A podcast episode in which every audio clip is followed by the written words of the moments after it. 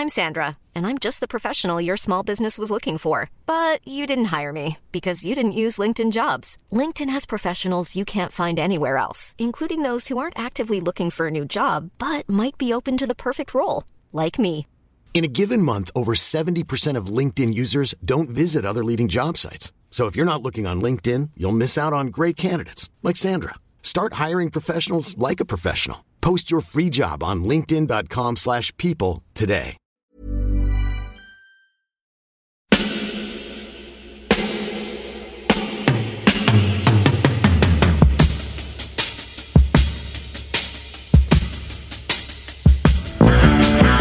Copain Jack Burton, il regarde l'orage bien droit dans les yeux et il lui dit T'es si tocard que tu passerais pour un chef-d'œuvre de l'art moderne. Madame, je n'écrirai rien sur ce film, c'est une merde Merde Ce sont les gars qui se prétendent normaux qui vous déçoivent. Les dingues, ça ne fait jamais peur.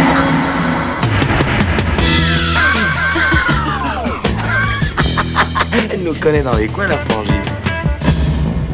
Bonjour et bienvenue dans Sale pour un film, l'émission qui fait la pluie et le beau temps sur le cinéma.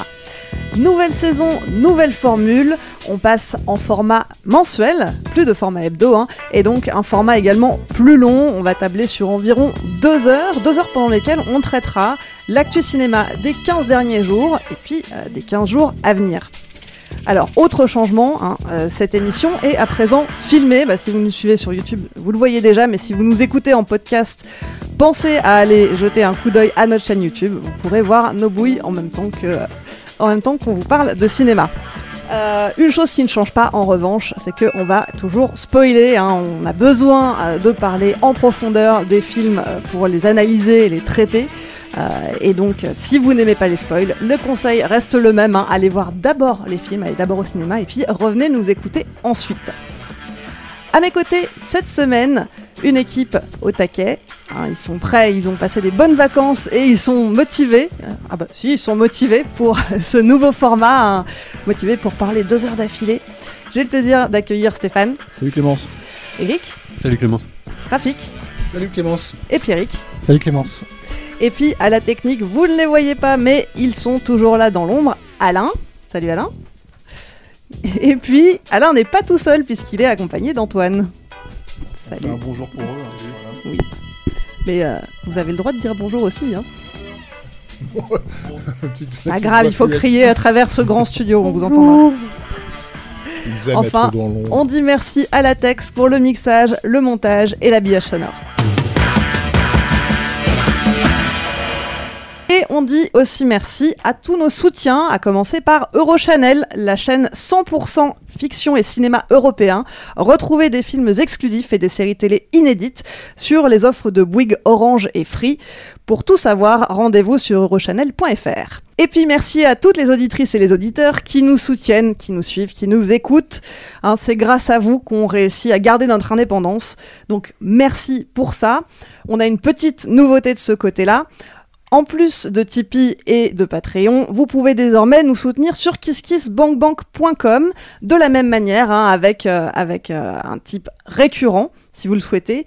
Et euh, tout comme sur Tipeee, cela vous donnera accès à un certain nombre d'avantages, accès anticipé à certaines émissions, des podcasts et des vidéos exclusifs, et puis un tarif spécial pour nos projections. Donc, pour qu'on reste indépendant, on a besoin de vos soutiens. N'attendez plus, rendez-vous sur tipeee.com ou sur kisskissbankbank.com, mot-clé Capture Mag. Qui dit émission plus longue dit forcément sommaire, hein, histoire qu'on sache un petit peu où on va. Donc, comme je vous l'ai dit un petit peu plus tôt, pour cette nouvelle formule, on va revenir sur bah, les films qui ont fait l'actualité ciné les 15 derniers jours et puis les films qui nous attendent aussi jusqu'à à peu près mi-octobre. Donc, on va suivre l'ordre chronologique hein, des sorties, tout simplement. Au menu pour cet épisode de rentrée, Nope, 3000 ans à t'attendre, Everything, Everywhere, All at Once, Le Visiteur du Futur, Avatar, Athéna, Sans filtre, Blonde et Jack Mimoun et Les Secrets du Valverde. Et sans plus attendre, je vous propose qu'on commence tout de suite avec Nope. Donc Nope, film d'horreur science-fiction réalisé par Jordan Peele. Il est sorti le 10 août et Eric, tu vas nous en parler? Ouais, un peu. euh, Bah, J'aime pas trop, moi, euh, Jordan Peele, à la base. Mais euh, je, je déteste pas non plus ce qu'il fait. J'aime bien. En fait, il essaye, de, pour moi, de, de faire des films, mais il les rate assez, assez fréquemment. Mais il y a une vraie passion euh, dans ce qu'il essaye de faire. Je déteste, hein, par contre, le, le remake de, de Candyman qu'il a produit, là, qui est vraiment une, une horrible merde prétentieuse. Ouais, on en avait parlé. hein. Ouais, ouais, ouais. Mais euh, par contre, dans Nope, qui est foutraque euh, comme c'est pas permis, euh, il y a quand même à un moment une scène de, de traumatisme initial qui appartient à un personnage secondaire qui disparaît totalement. Donc on se demande à, à quoi sert toute cette intrigue, tu sais, avec le, le singe qui tout. tout- Bah, il faut peut-être raconter un peu de quoi ça parle. Ouais, bon, en gros, Ah, ça, c'est. tu vas arriver à pitcher parce que là, t'es- Alors, t'es parti je- je direct peux- dans j'aime pas je- le mec et en fait, euh, je sais Non, pas non, quoi mais si, si j'aime j'aime bien le mec, Je justement. peux te faire le pitch en une phrase si plaît, tu ouais. veux. Donc ce sont les habitants d'une vallée perdue au fin fond de la Californie qui sont témoins euh, d'une découverte surnaturelle. euh, d'un d'un événement surnaturel, je pense qu'on on peut spoiler, hein, on a prévenu.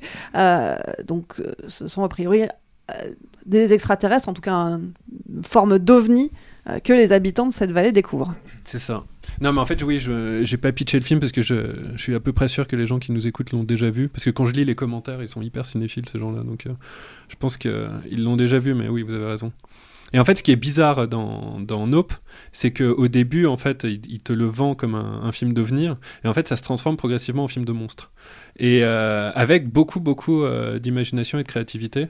Et euh, cette forme bordélique avance jusqu'à des scènes mais complètement ubuesques où à un moment il y a donc en fait on croit que c'est un, un ovni mais en fait c'est un monstre et il y a ce- cette scène où le, le monstre fait, fait caca sur une maison. Je sais pas si, si tu t'en souviens. Non, non, bah, il, il bouffe les, les, euh, les gens. oui oui il bouffe les gens Et aussi après, etc ouais, voilà, ouais, il- c'est ça. et donc il y, a- il y a plein de scènes comme ça que j'ai jamais vues ailleurs et pour de bonnes raisons d'ailleurs parce que c'est pas des pas des super scènes mais ça, me- ça me rend le mec assez euh, euh, ce film-là, en tout cas, me rend le mec assez sympathique. Et en plus, ce personnage principal, qui est hyper mutique au départ, qui est, qui est très. C'est un éleveur de, chevaux euh, pour le cinéma, euh, qui parle très peu, qui est vraiment renfrogné. En fait, on le voit, on, le voit réfléchir beaucoup sur cette, sur cette, sur cet ovni et découvrir, en fait, analyser la, psychologie de cette créature et en déduire un espèce de plan. Et tout ça, moi, bah, moi j'adore les films de monstres. hein. Tout ça me plaît beaucoup, en fait, dans l'idée. Et après, euh, bon, bah après, c'est, c'est- ça reste raté, mais ça a ma sympathie. Et je trouve ça, que, par exemple, bien meilleur qu'un film qui a une, une structure très similaire, qui est le, le dernier SOS Fantôme là, de Jadon Reitman. Ah oui, oui. Ouais. euh, SOS Fantôme, l'héritage. Voilà. Et donc, si on compare les deux, Nope est vraiment, euh, est vraiment bien meilleur. euh, et je trouve qu'il y a, une, euh, ouais, il y a un côté B, Z, et complètement foutraque qui me le rend. Voilà, je, je- je trouve que le, le- le film est raté, mais à mon âge, je crois que maintenant, je préfère les, les films ratés qui tentent un truc euh, bizarre qu'un film euh, moyen qui réussit comme ça, mais que je vais oublier. Mm. Celui-là, il m'a donné deux, trois images euh, sympathiques. Mm. Euh, voilà. Et Ouais. vous? Steph, t'es d'accord avec ça? Ouais, on, on remonte un peu hein, dans le rattrapage en vrai. hein. Et puis c'est vraiment un rattrapage pour le coup, hein, parce que c'est pas, c'est sorti il y a deux mois maintenant presque. Mais euh, en fait, le, le, le- moi j'y suis allé un peu euh, comme ça. Je suis pas allé en projet de presse, je suis vraiment allé en salle et tout. Et, euh, et en fait, en disant- envie de le voir. non, pas particulièrement. En plus, c'est ça le, le, le fond du problème. Non, j'étais avec un copain, hein, JN, que je, que je sais qu'il nous écoute, donc voilà, je le cite. Et en fait, on, il me dit, viens, on va voir ça. Et j'ai fait, bon, allez, allons-y. Et en gros, euh, à ma grande surprise, euh, euh, c'est-à-dire que moi, j'ai le j'ai le même problème qu'Eric sur les films précédents de, de Jordan Peele, c'est-à-dire que sur Get Out ou Us, c'est qu'il y a des très belles promesses, en fait, de départ. Euh, thématique qui, moi, je pense, euh, enfin, est valide, quoi. Mais euh, comment dire un vrai problème dans, le fonctionnement du fantastique. C'est-à-dire dans, et c'est quelqu'un qui aime ça à la base hein, Jordan Peele le fantastique. Donc du coup il a, il y a, quelque chose qu'il n'arrive pas à transformer pour moi dans ces films là et là c'est exactement l'inverse. C'est-à-dire que déjà en fait c'est pas un film qui se comment dire qui, qui s'étiole avec au fur et à mesure où il avance. Là c'est l'inverse. C'est-à-dire c'est un film qui se renforce. Il est il est vraiment comment dire plus intéressant quand il vraiment il commence à dévoiler ce qu'il est censé raconter euh, tu parles de la structure de SOS Fantôme. Enfin bon, il y a une structure quand même qui est juste relativement évidente en fait dans dans, dans Nope, c'est la structure des Dents de la Mer. Hein. Je pense que Ouais, c'est, euh, enfin voilà, euh, c'est c'est c'est assez évident. Euh, c'est assez évident dans la façon dont il, il cerne les personnages aussi hein, autour du truc. C'est un film sur le cinéma aussi, c'est-à-dire que clairement en fait euh, c'est affiché dès le début, euh, euh, ne serait-ce que par la profession en fait des euh, des, euh, des, des personnages principaux, ne serait-ce que par en fait leur historique. Oui, alors faut, faut le rappeler, hein, pour les personnes qui n'auraient pas vu le film, euh, les, les personnages principaux, donc ce, ce personnage mutique dont tu parlais, Eric, et sa sœur, ce sont les arrière-arrière-petits-enfants euh, d'un dresseur de chevaux, qui est celui qui a, dresseur cascadeur, euh, qui est euh, celui qui a, euh, qui s'est occupé du cheval, euh, qui a réalisé la, la- la première prise de cinéma, hein, c'est ça, le, le fameux cheval euh, euh, De Muybridge. Muybridge. C'est Ouais, ça. voilà, c'est ça. euh, et qui permettait de décomposer euh, Le mouvement. hein. le mouvement, exactement. une jument d'ailleurs. Et donc, et dans le film, en fait, il y a tout un rapport au cinéma qui est lié à ça. Euh, donc ça serait emmerdant que ça soit pas un film de cinéma. Alors que mine de rien, c'est le cas. C'est-à-dire que moi, en fait, j'en suis sorti avec euh, une satisfaction cinématographique. Ah ouais. C'est-à-dire que j'avais, c'était quelque chose qui me, comment dire, euh, euh, qui est peut-être un petit peu plus frustrant, je trouve, dans ses précédents films et qui là, en fait, a un peu plus de sens. Euh, bon, il fait pas toujours tout rentrer correctement dans les cases, quoi. C'est-à-dire que, euh, mais, mais je suis assez d'accord avec Eric là-dessus. Je préfère encore quelqu'un qui tente un truc que quelqu'un qui et qui se plante un peu, hein, parce que c'est le cas, je trouve, euh, que quelqu'un qui tente rien du tout et qui voilà. La dernière est assez chouette, vraiment, je trouve en fait. Dans, c'est-à-dire, tu, tu, tu te bouffes effectivement la première heure où c'est un petit peu euh, c'est un petit peu redondant, les séquences sont re- redondantes, tu te demandes où est-ce qu'il veut essayer d'aller. euh, voilà, enfin c'est pas le Shyamalan des débuts non plus quoi. C'est pas aussi carré que ça, c'est pas aussi euh, c'est pas aussi euh, comment dire euh, euh, construit quoi. Mais par contre euh, voilà, il y a une créature qui est relativement inédite. Hein. Je Ouais. sais pas pour vous, mais moi c'est aussi un des trucs qui m'a qui m'a le plus euh, surpris, c'est-à-dire que c'est vraiment une créature inédite, une créature qui fonctionne à peu près, je trouve vraiment à l'écran quoi. Euh, bon, il y a, comment dire, euh, voilà le, le personnage de, de comment il s'appelle cet acteur qui euh, que j'ad- enfin, on, ce mec là, tu sais, qui était dans The Crow, le méchant de The Crow. Si je te regarde et que je te Ah. dis le méchant de The Crow et que tu euh, tu euh, même- C'est pas Michael Madsen, non bah, non non pas Michael Non, Madsen voyons en fait putain voilà Ah, comment c'est c'est qui non non non regarde ils sont tous en train de me regarder en train de faire Ah, oui oui c'est bon là toi hein Non, je sais plus et j'ai un Qui joue, enfin, le, qui joue l'expert là, qui ouais ouais qui joue bah, qui joue euh, enfin le, le, le le- chef-op, en fait quoi là. Hein Ouais, ouais, et qui reprend en fait, comment dire, le, le, le, le- bah, en gros, le personnage de. Comment il s'appelle Bah. Mais non, arrête, on va pas, tu vas pas me sortir tous les seconds couteaux, euh, ça sert à rien en fait. Tu vois. c'est, c'est, euh. Oui, oui. Michael Wincott Michael Wincott, Wincott, merci. merci. Oh là Ah. là, ça- merci Clémence. Bon. C'est formidable. Elle est la seule à avoir une tablette. C'est- le droit.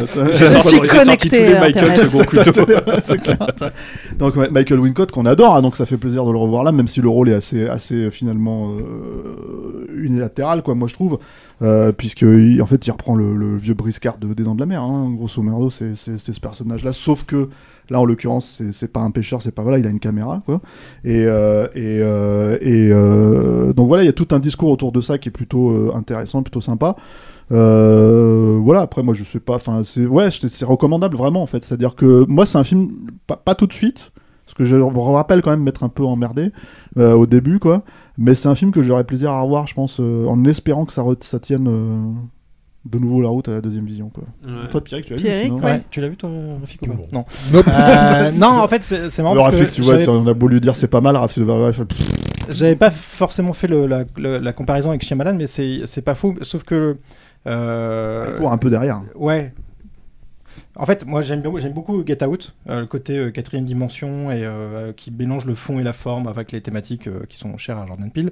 Us, bon, c'était le bordélique total et voilà, j'avais pas, pas apprécié plus que ça, c'était vraiment, ça partait en vrille. Là, ce que j'aime bien, c'est le côté puzzle et le côté, effectivement, il y a des promesses à la Shyamalan, sauf que en général, dans les pires films de Shyamalan, la promesse tient euh, 10 minutes, un quart d'heure et après ça tout s'effondre.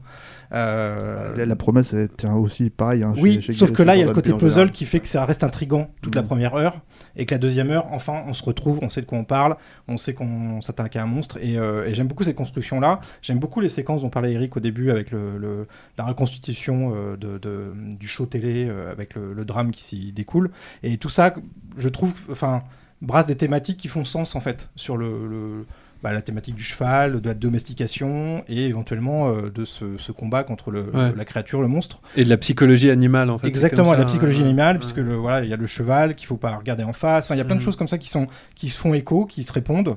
Et du coup, ça et c'est très intriguant parce qu'il y a aussi ce passage où euh, il est persuadé qu'il y a des extraterrestres qui débarquent et en fait, euh, il se rend compte euh, dans une séquence qui pourrait faire euh, peur, mais on sait pas trop où on se situe. Enfin, il y a un espèce de de, de, de Ouais, de Enfin voilà, il y a une façon de désamorcer le truc et en même temps de, il y croit. Enfin, c'est sincère. Moi, je- Euh, j'aime pas trop ces moments-là, je Et, t'avoue, et je trouve que c'est très bien. Enfin, tout ça est très bien mis en scène. Enfin, la- toute la séquence d'intro, d'ouverture est super bien mise en scène. Et la fin aussi. Enfin, moi, je- j'aime beaucoup le, le côté rappel aux dents de la mer. Alors, je, je- c'est pas pur de la pure nostalgie, mais je trouve que, que ça vient à ce moment-là, ça fait sens Mhm. par rapport au fait qu'on sait maintenant, à présent, que c'est une créature, etc., et qu'il faut Puis- la puis chasser ou c'est- l'attraper. quoi. C'est une structure qui a fait ses preuves. Hein. Oui, tout à fait. Clairement, hein, Oui, mais que, il rajoute quand même de la complexité sur le début, puisque c'est vraiment euh, du puzzle. Mais un début, peu trop, hein. même, c'est ça, le- je personnage pense de qu'il Steven Yeun, là, hein. on a du mal à savoir euh, ce qu'il fait là, etc. Ouais. Et Derrière, il n'a pas un Bah non, grand toujours. intérêt, Mm. à, part, euh, à part cette scène de, de, de show télé euh, du passé. Euh, mais, mais voilà, je trouve que le tout se tient vachement bien, c'est frais, enfin voilà, c'est. Enfin, dans le contexte euh, hollywoodien actuel, bah, ça, fait, ça fait du bien quoi, de voir un film comme ça. je quoi. pense même qu'il en parle, hein, ouvertement, du contexte hollywoodien actuel. hein. Oui, mais Enfin, tu, peux, coup- tu, peux, tu peux projeter ce que tu veux dans la créature. Oui, hein. bien sûr. Bah, dire, en fait, c'est le studio. C'est ce que disait un peu Eric. C'est quand même. Enfin, ça brasse beaucoup de choses. Ouais. Donc, euh, du coup, je pense que chacun peut aussi retrouver un peu ce qu'il a envie.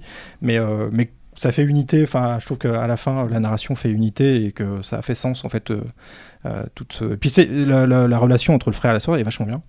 Ouais, Euh, alors qu'au début, on sent que bah, c'est pas le grand amour et que voilà, ils se comprennent pas bien. Et je trouve qu'il y, a- il y a une belle. Puis il y a- ah, enfin, on n'a pas cité, mais il y a un paquet d'hommages. euh, il y a du Akira, enfin, il y a- il y a il plein de refait la il refait le euh, plan de la moto d'Akira. Ouais, Ouais. ouais, il y a- il y, a- il y a beaucoup, beaucoup de dommages qui sont. Ça, pour le coup, je l'avais lu avant coup, d'aller voir le film. Ouais, mais ça arrive en fin, donc du coup, c'est ça Ouais. va. C'est c'est pas au début, donc euh, tu t'assois tu t'assois pas que là-dessus, quoi. Mais quand je l'avais lu, je me suis dit, ouais, bah, bon courage pour le refaire. Et en fait, ça, ça marche à peu près. Ouais, c'est ça qui est étonnant. ouais. Mais c'est c'est vrai. Non, non, bah plutôt, euh, ouais. Donc en fait, c'est le film qui nous l'a rendu un peu sympathique en fait. Enfin, toi, t'aimais bien. Ouais, moi j'aimais Euh, beaucoup. Get Out, ouais. Ouais. Ouais, et puis il y, a- il y a un truc dans sa mise en scène dans celui-là qui est assez. Et moi, j'aime bien euh, quand quand les réalisateurs prennent le temps euh, d'être un peu contemplatifs, hein, de nous demander ce qu'on voit dans le cadre quand il se passe rien, etc. Il y a beaucoup de jeux avec le silence aussi. Et ça, c'est assez agréable et assez, euh, assez bienvenu euh, de sa part. Ouais, j'aime moins la- la- quand il aborde les thématiques, je dirais, euh, très sociétales sur le, le chasseur de. Le gars qui arrive en moto, là, je sais plus ce qu'il chasse d'ailleurs. Bah, le, mec, le paparazzi. Voilà, bon, ça, Ouais, je, euh, ouais, je trouve que c'est pas forcément TMZ. utile à ce moment-là, mais. euh, Ouais, mais à la limite, il le joue encore de façon suffisamment bizarre pour que ça soit euh, pas trop trop. euh, moi, c'est moins problématique ça. Je trouve que tout le tout l'arc avec le singe. euh, Ah oui. Déjà, déjà, euh, on Ouais. ne traite pas les singes comme ça. Voilà. Et ensuite, euh, ensuite, euh, bref. Moi, ce passage-là, ça, ça fait partie des trucs où je pense qu'il aurait pu un peu euh, lourder ça. Quoi. Et surtout, en fait, normalement, c'est des. Enfin, c'est ce que j'essayais de dire hein, maladroitement au début, parce que c'est vrai que ça fait longtemps que j'ai pas fait cet exercice. hein. Euh, mais effectivement, en fait, normalement, quand, quand euh, voilà, des scènes traumatiques arrivent à, à des personnages comme ça, c'est des personnages qui ont ouais, à voir avec, euh, avec le récit. Là, il est, le, le mec est très très annexe, en fait, donc on, on se demande ce qui se passe euh, un peu dans, ces, dans, dans cette structure-là. Mais bon, c'est pas grave hein, de, parfois de jouer avec des structures bordéliques aussi.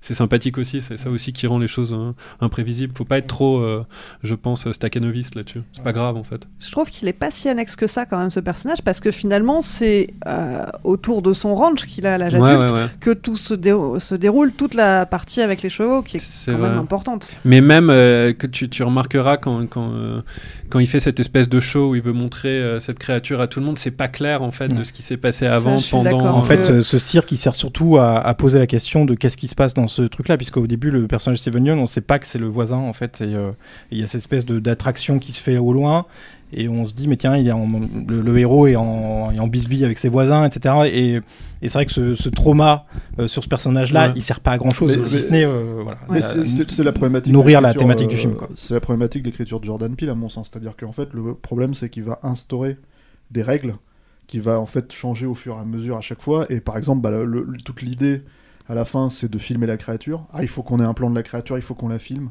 C'est impératif. Et tu te dis, ok, d'accord, donc c'est- ça l'important. Et en fait, non, ils finissent par, euh, bon, faut la buter.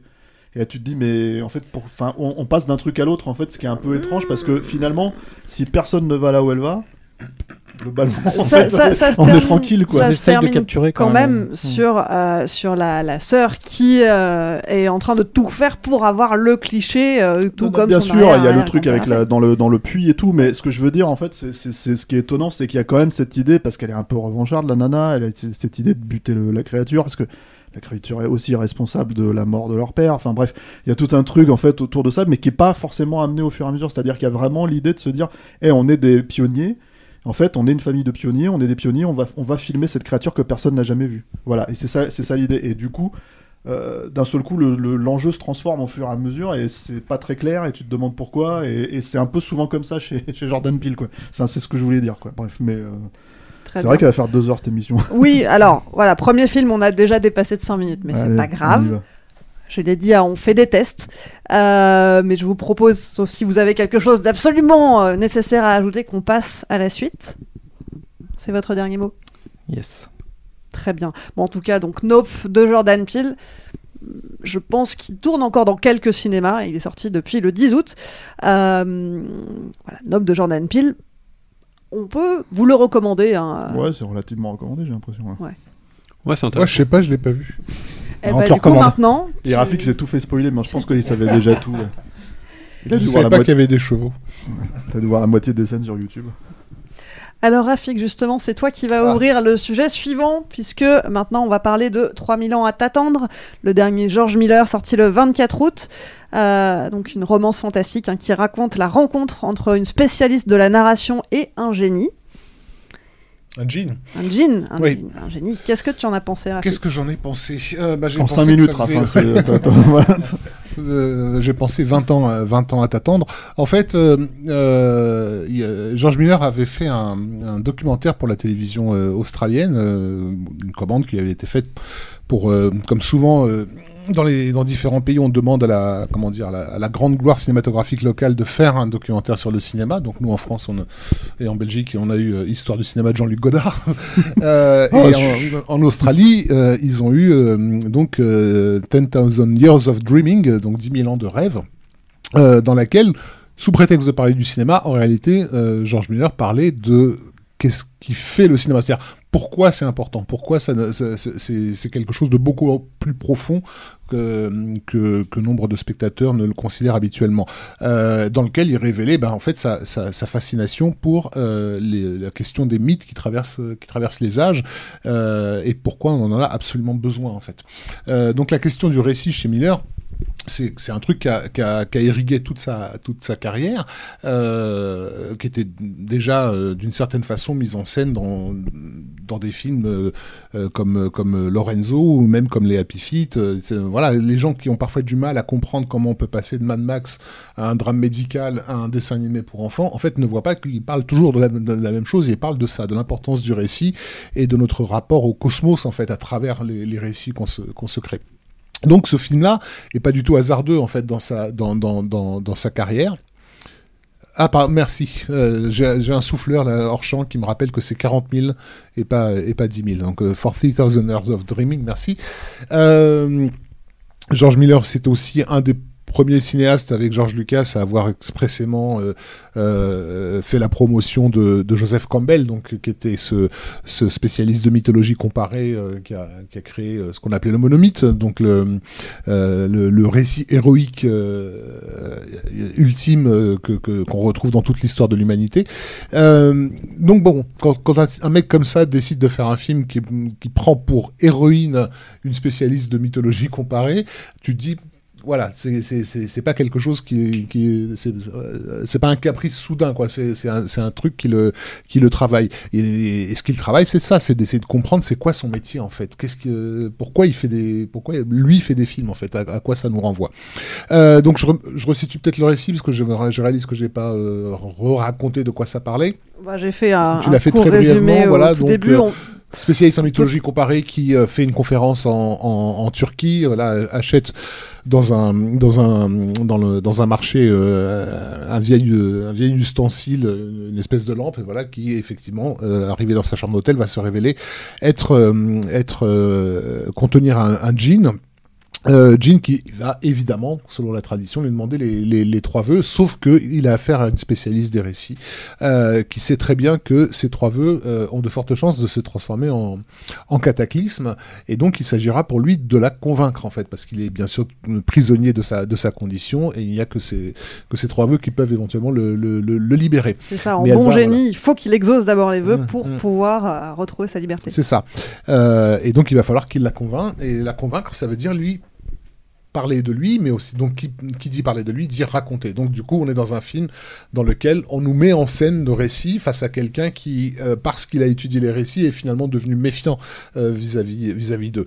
Euh, et c'est ce, cette narration, elle est elle est elle m'a plu parce que justement elle elle, elle, elle rappelle comment notre besoin de, de mettre de l'ordre, d'intellectualiser, de comprendre, se met parfois en travers de notre propension naturelle euh, à croire.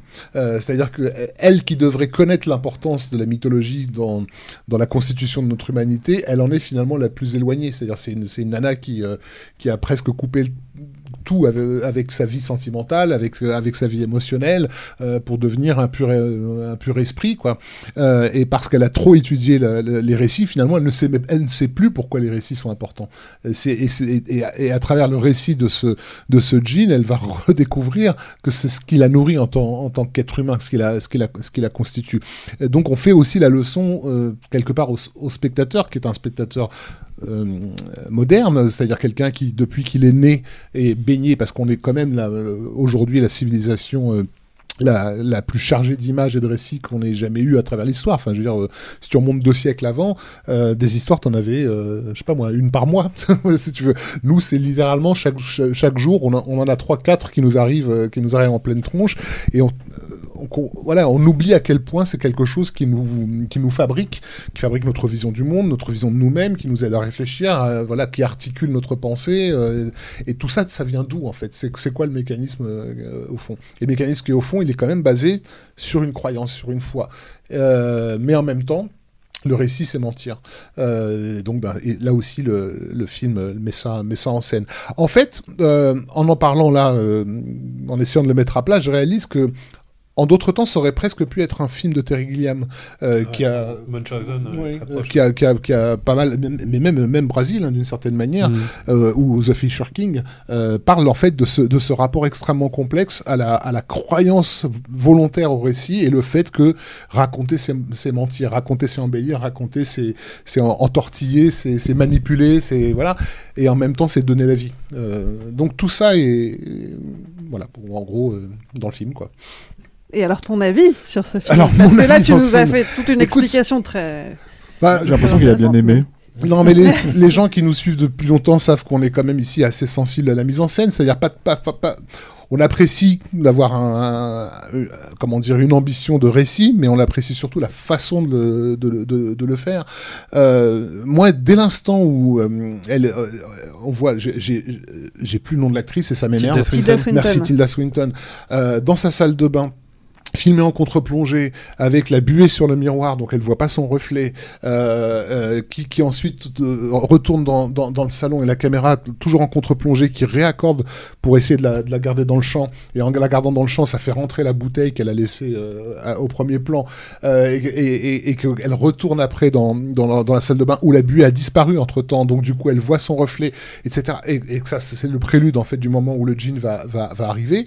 Je me dis bon bah voilà, j'ai un mec là vraiment qui est en train de travailler à fond son média euh, pour me mettre en condition de ce qu'il me c'est- pour moi, un film, c'est ça, c'est comment je te le, je te le raconte, sous, sous quel point de vue, quel quel effet scénique, euh, quel effet de montage, quel effet photographique je vais utiliser à la fois au niveau symbolique, donc cette idée de de la de- du reflet qui, qui est là où euh, voilà, elle était dans le brouillard en fait, avant de découvrir cette créature fictionnelle dans sa vie euh, quotidienne, c'était ça son rêve en fait. C'est presque l'histoire d'une nana qui se réveille en fait euh, euh, au contact du- du récit. Et c'est littéralement mise en scène par des choses aussi élégantes et simples que, que ce que je viens maladroitement de de décrire. Donc ça, ça arrive quoi au bout de même pas 10 minutes de film, ce, ce- plan insensé qui, à mon avis, a dû demander euh, pas mal de, de, synchronisation, quoi. Euh, mais c'est tout le film comme ça. Euh, donc voilà. Après, il y a peut-être une chose qui m'a sensiblement gêné, c'est que je pense que c'est un choix, euh, un- choix scénique pour, pour garder la distance avec ce que raconte le, le, le. Beaucoup des récits que le Jean raconte euh, sont filmés euh, en axe nord-sud, comme je dirais, à presque pas à la Wes Anderson, mais toujours en, souvent en aplat. D'ailleurs, on a beaucoup de, de tableaux de, de, de, de recréation de, sentiments de, de, ta- de, de tableaux du 19e siècle ou ce genre de, choses-là. Et, finalement, assez peu de, de travail sur la profondeur de champ, comme George Miller est un des plus grands spécialistes de la mise en, ce que j'appelle la mise en scène en 3D, c'est-à-dire vraiment de te, faire, de te faire sentir le décor et de faire sentir le, mouvement dans, le décor. Et en fait, ça, il le fait beaucoup sur les, le- les séquences. euh, qui mettent en scène Tilda Swinton dans le présent, mais dès qu'on retourne dans le passé, on, est dans un, dans un côté un peu plus euh, distant, en fait. euh, on regarde des images, en fait. Bon. Et ça, ça m'a sensiblement gêné. J'aurais peut-être, moi, à titre personnel, préféré euh, être autant, plongé physiquement dans ce que le jean nous raconte que dans, euh, euh, les scènes au présent. Ouais. Moi, je, on s'est pas concerté avant de- d'enregistrer, mais je suis à peu près sûr que c'est le, film préféré de tout le monde ici, parmi tous les films qu'on a vus. Il est juste d'un niveau extrêmement supérieur à tout ce que j'ai vu pour cette émission. La première apparition du Jean, elle est incroyable avec le jeu d'échelle où tout d'un coup il, il remplit la salle. Ça me faisait penser à ce moment dans Les Sorcières d'Eastwick avec Mhm. Jack Nicholson, Jack Nicholson, ouais. euh, qui devient gigantesque dans une pièce. Moi, je l'avais vu quand j'étais petit. Ça m'avait, ça m'a fait beaucoup penser à Munchausen aussi de, de Terry Gilliam aussi cette idée de d'un narrateur en fait qui va raconter des choses qui vont nourrir le récit, qui vont le faire progresser et qui vont faire que la, la réalité, la réalité et la fiction s'en mêlent. Moi, je pense que ce que j'ai vu, après je vais le revoir. Là, tout d'un coup, ça devient, euh, bon, c'est de l'enthousiasme, mais ça devient de mes films préférés, de mes 100 films préférés dans ce que. Parce que non seulement il y a une histoire d'amour qui est chouette, mais en plus il y a cette idée que euh, il y a des idées très poétiques dans le film où à un moment le, le se définit comme une créature de feu et détermine Tilda Swinton comme une créature de poussière et la manière dont il en parle tu sais qu'en fait cette histoire là va, avoir des problèmes et en fait cette trame d'histoire d'amour qui a une, histoire beaucoup plus bah, cosmogonique alchimique euh, qui nous fait réfléchir sur la position de l'homme dans l'univers c'est un film phénoménal quoi vraiment et euh, moi plus je plus je, je m'intéresse à George Miller et plus je pense que c'est un, un énorme réalisateur, par exemple, bien, bien supérieur à Robert Zemeckis, c'est vraiment un des très très très grands réalisateurs qu'on a. Et ce film-là, je trouve qu'il dépareille pas. Et c'est génial de pas être déçu d'un film, euh, d'un réalisateur qu'on aime autant. Mm. Et ça, c'est rare, quoi. Et euh, voilà, donc moi j'a- j'adore ce film. Et mais sans, sans distance, euh, je pense euh, peut-être même un peu trop, peut-être qu'il est moins bien que, que ça, mais je le, je le trouve incroyable. Quoi. Tu nous diras euh, second visionnage. Ouais. Pierrick, t'as aimé euh, Oui, oui, euh, peut-être pas autant que, euh, que vous deux, mais euh, parce que moi, il y a quand même une distance, je trouve. C'est-à-dire que c'est un film sur la narration par un des maîtres narrateurs visuels, euh, clairement. Enfin, voilà, ils sont, il doit ça doit être une poignée, 3-4 max. Euh, donc voilà, moi, je préfère quand il est un peu plus premier degré, quand il offre le spectacle et que voilà, on est dedans, etc. Là, c'est beaucoup plus euh, Théorique. Ouais, théorique, euh, voilà, euh, cérébral, mais c'est, enfin, ça reste un, un film magnifique, etc. Mais voilà, je, je trouve qu'il y a une petite distance qui fait que, ouais, ok, on a compris, c'est un film sur la narration par un maître narrateur. Donc euh, voilà, c'est c'est hyper plaisant. Euh, J'aime beaucoup la fin. Je sais que j'ai vu de, pas mal de critiques euh, qui aimaient pas du tout la fin, qui comprenaient pas la fin sur le quand elle rentre chez elle, etc. Et, euh, et moi j'aime beaucoup euh, tout ça parce que Quand du coup retourne à Londres. Ouais, parce que du coup, le- le- la, la- conclusion, en fait, toute la- la, la ouais. conclusion, ouais. Euh, que je trouve ça vraiment magnifique. Ouais, ouais, j'ai vu des critiques qui disaient qu'ils ne comprenaient pas, que c'était euh, totalement raté, etc. Euh, moi, je trouve que ça prend sens, en fait. Là, l'émotion, elle arrive là, en fait, euh, pour moi. Euh, elle, elle y était pas. Non, euh, Mm. tout- Enfin, tous les récits que, que je trouve formidables, hein, c'est magnifique. On est euh, dans, dans les contes de fées, etc. C'est c'est super, mais euh, voilà, il y avait une distance et euh, à la fin, je comprends euh, ce qu'il veut. euh, Mm. Voilà, le point, le, le point final, je le comprends. Et c'est là que j'ai j'ai été saisi par l'émotion parce que tout le reste, j'étais un peu spectateur, quoi, que spectateur. C'est c'est fou parce que c'est précisément là cette, cette- cette partie à Londres, c'est le retour entre guillemets au réel, enfin, en tout cas au présent.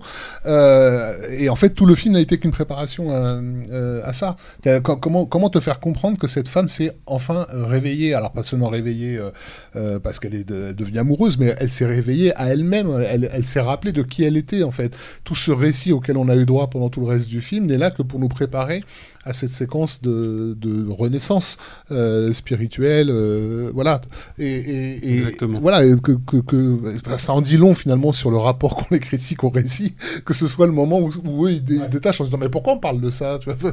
Mais Juste, ça pour pas citer, euh, je sais pas moi, Artificial Intelligence, où les mecs se demandent pourquoi il y a des aliens à la fin. mais tu fais- ça fait juste deux heures que t'écoutes rien de, à ce qu'on te dit. Euh, le film te dirige direct, enfin tout le film ne va que dans ce sens-là, quoi. Dans, dans- à quel moment elle va enfin euh, S'autoriser. renaître, quoi, Ouais. tu vois. Donc, Et on parle pas que d'elle en fait, si c'est ça le truc, c'est-à-dire que en fait au final euh, c'est un film, enfin ce film, le fait qu'il existe aujourd'hui en 2022, euh, en tout cas par rapport à tout ce que nous on raconte sur le cinéma aujourd'hui, et c'est tout ce qui nous pose problème hein, dans le cinéma, euh, euh, alors euh, moderne, on va dire, hein, pour, euh, défaut d'avoir un autre terme quoi, c'est de, de, de- ouais le, le- le- le- poser les questionnements de la narration et qu'est-ce que la narration nous fait c'est euh, comment dire c'est primordial. Et surtout tu es obligé de confronter la narration telle qu'on l'a toujours connue telle qu'elle a traversé les âges à euh, ce qui se passe aujourd'hui en fait. Donc moi je pour moi je le vois assez simplement comme ça hein. c'est-à-dire sans même euh, essayer de, le suranalyser quoi. C'est-à-dire que tous les bruits du monde à un moment donné en fait se, mettent en travers de ton chemin pour comment dire pour que tu ne vois pas en fait le sens le sens du récit et l'importance en fait que ça peut avoir dans l'histoire de l'humanité tout bêtement quoi. Mais euh, nous on avait fait une émission avec Yannick euh, sur euh, sur le film quoi. Et c'était marrant parce que c'était un, échange en fait assez lui-même est resté un peu froid si tu veux un peu c'était trop cérébral pour lui aussi quoi.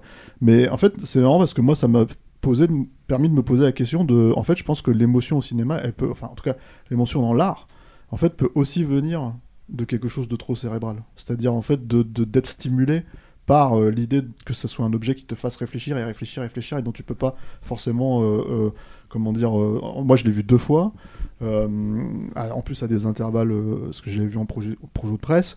Je l'ai revu avec Rafik on était allé voir le, le- le week-end de la sortie quoi. Et en fait en gros il y a une distance en fait à chaque fois et en fait on le voit différemment. Et je suis sûr que la troisième vision c'est quelque chose qui va être encore différent. Et en gros on va on va attraper des éléments au fur et à mesure, on va nous revoir le film, on se dit ah putain il voulait dire ça en fait. Et en gros, ce que j'adore avec ces films-là, c'est qu'en général, euh, c'est des films qui te parlent à toi, mais en fait comme toi t'évolues, du coup en fait ils t'apprennent de nouveaux trucs. Et mine de rien, en fait, il y en a combien des films comme ça? Alors déjà euh, aujourd'hui, euh, c'est-à-dire il y en a pas, mais même il y a 15-20 ans en fait, c'est moi c'est exactement ce que j'adorais quand j'allais voir Matrix Reloaded. C'est pas les mêmes projets du tout, hein, mais c'est un truc en fait où d'un seul coup il y a un vrai dialogue en fait qui s'instaure entre toi et, le film.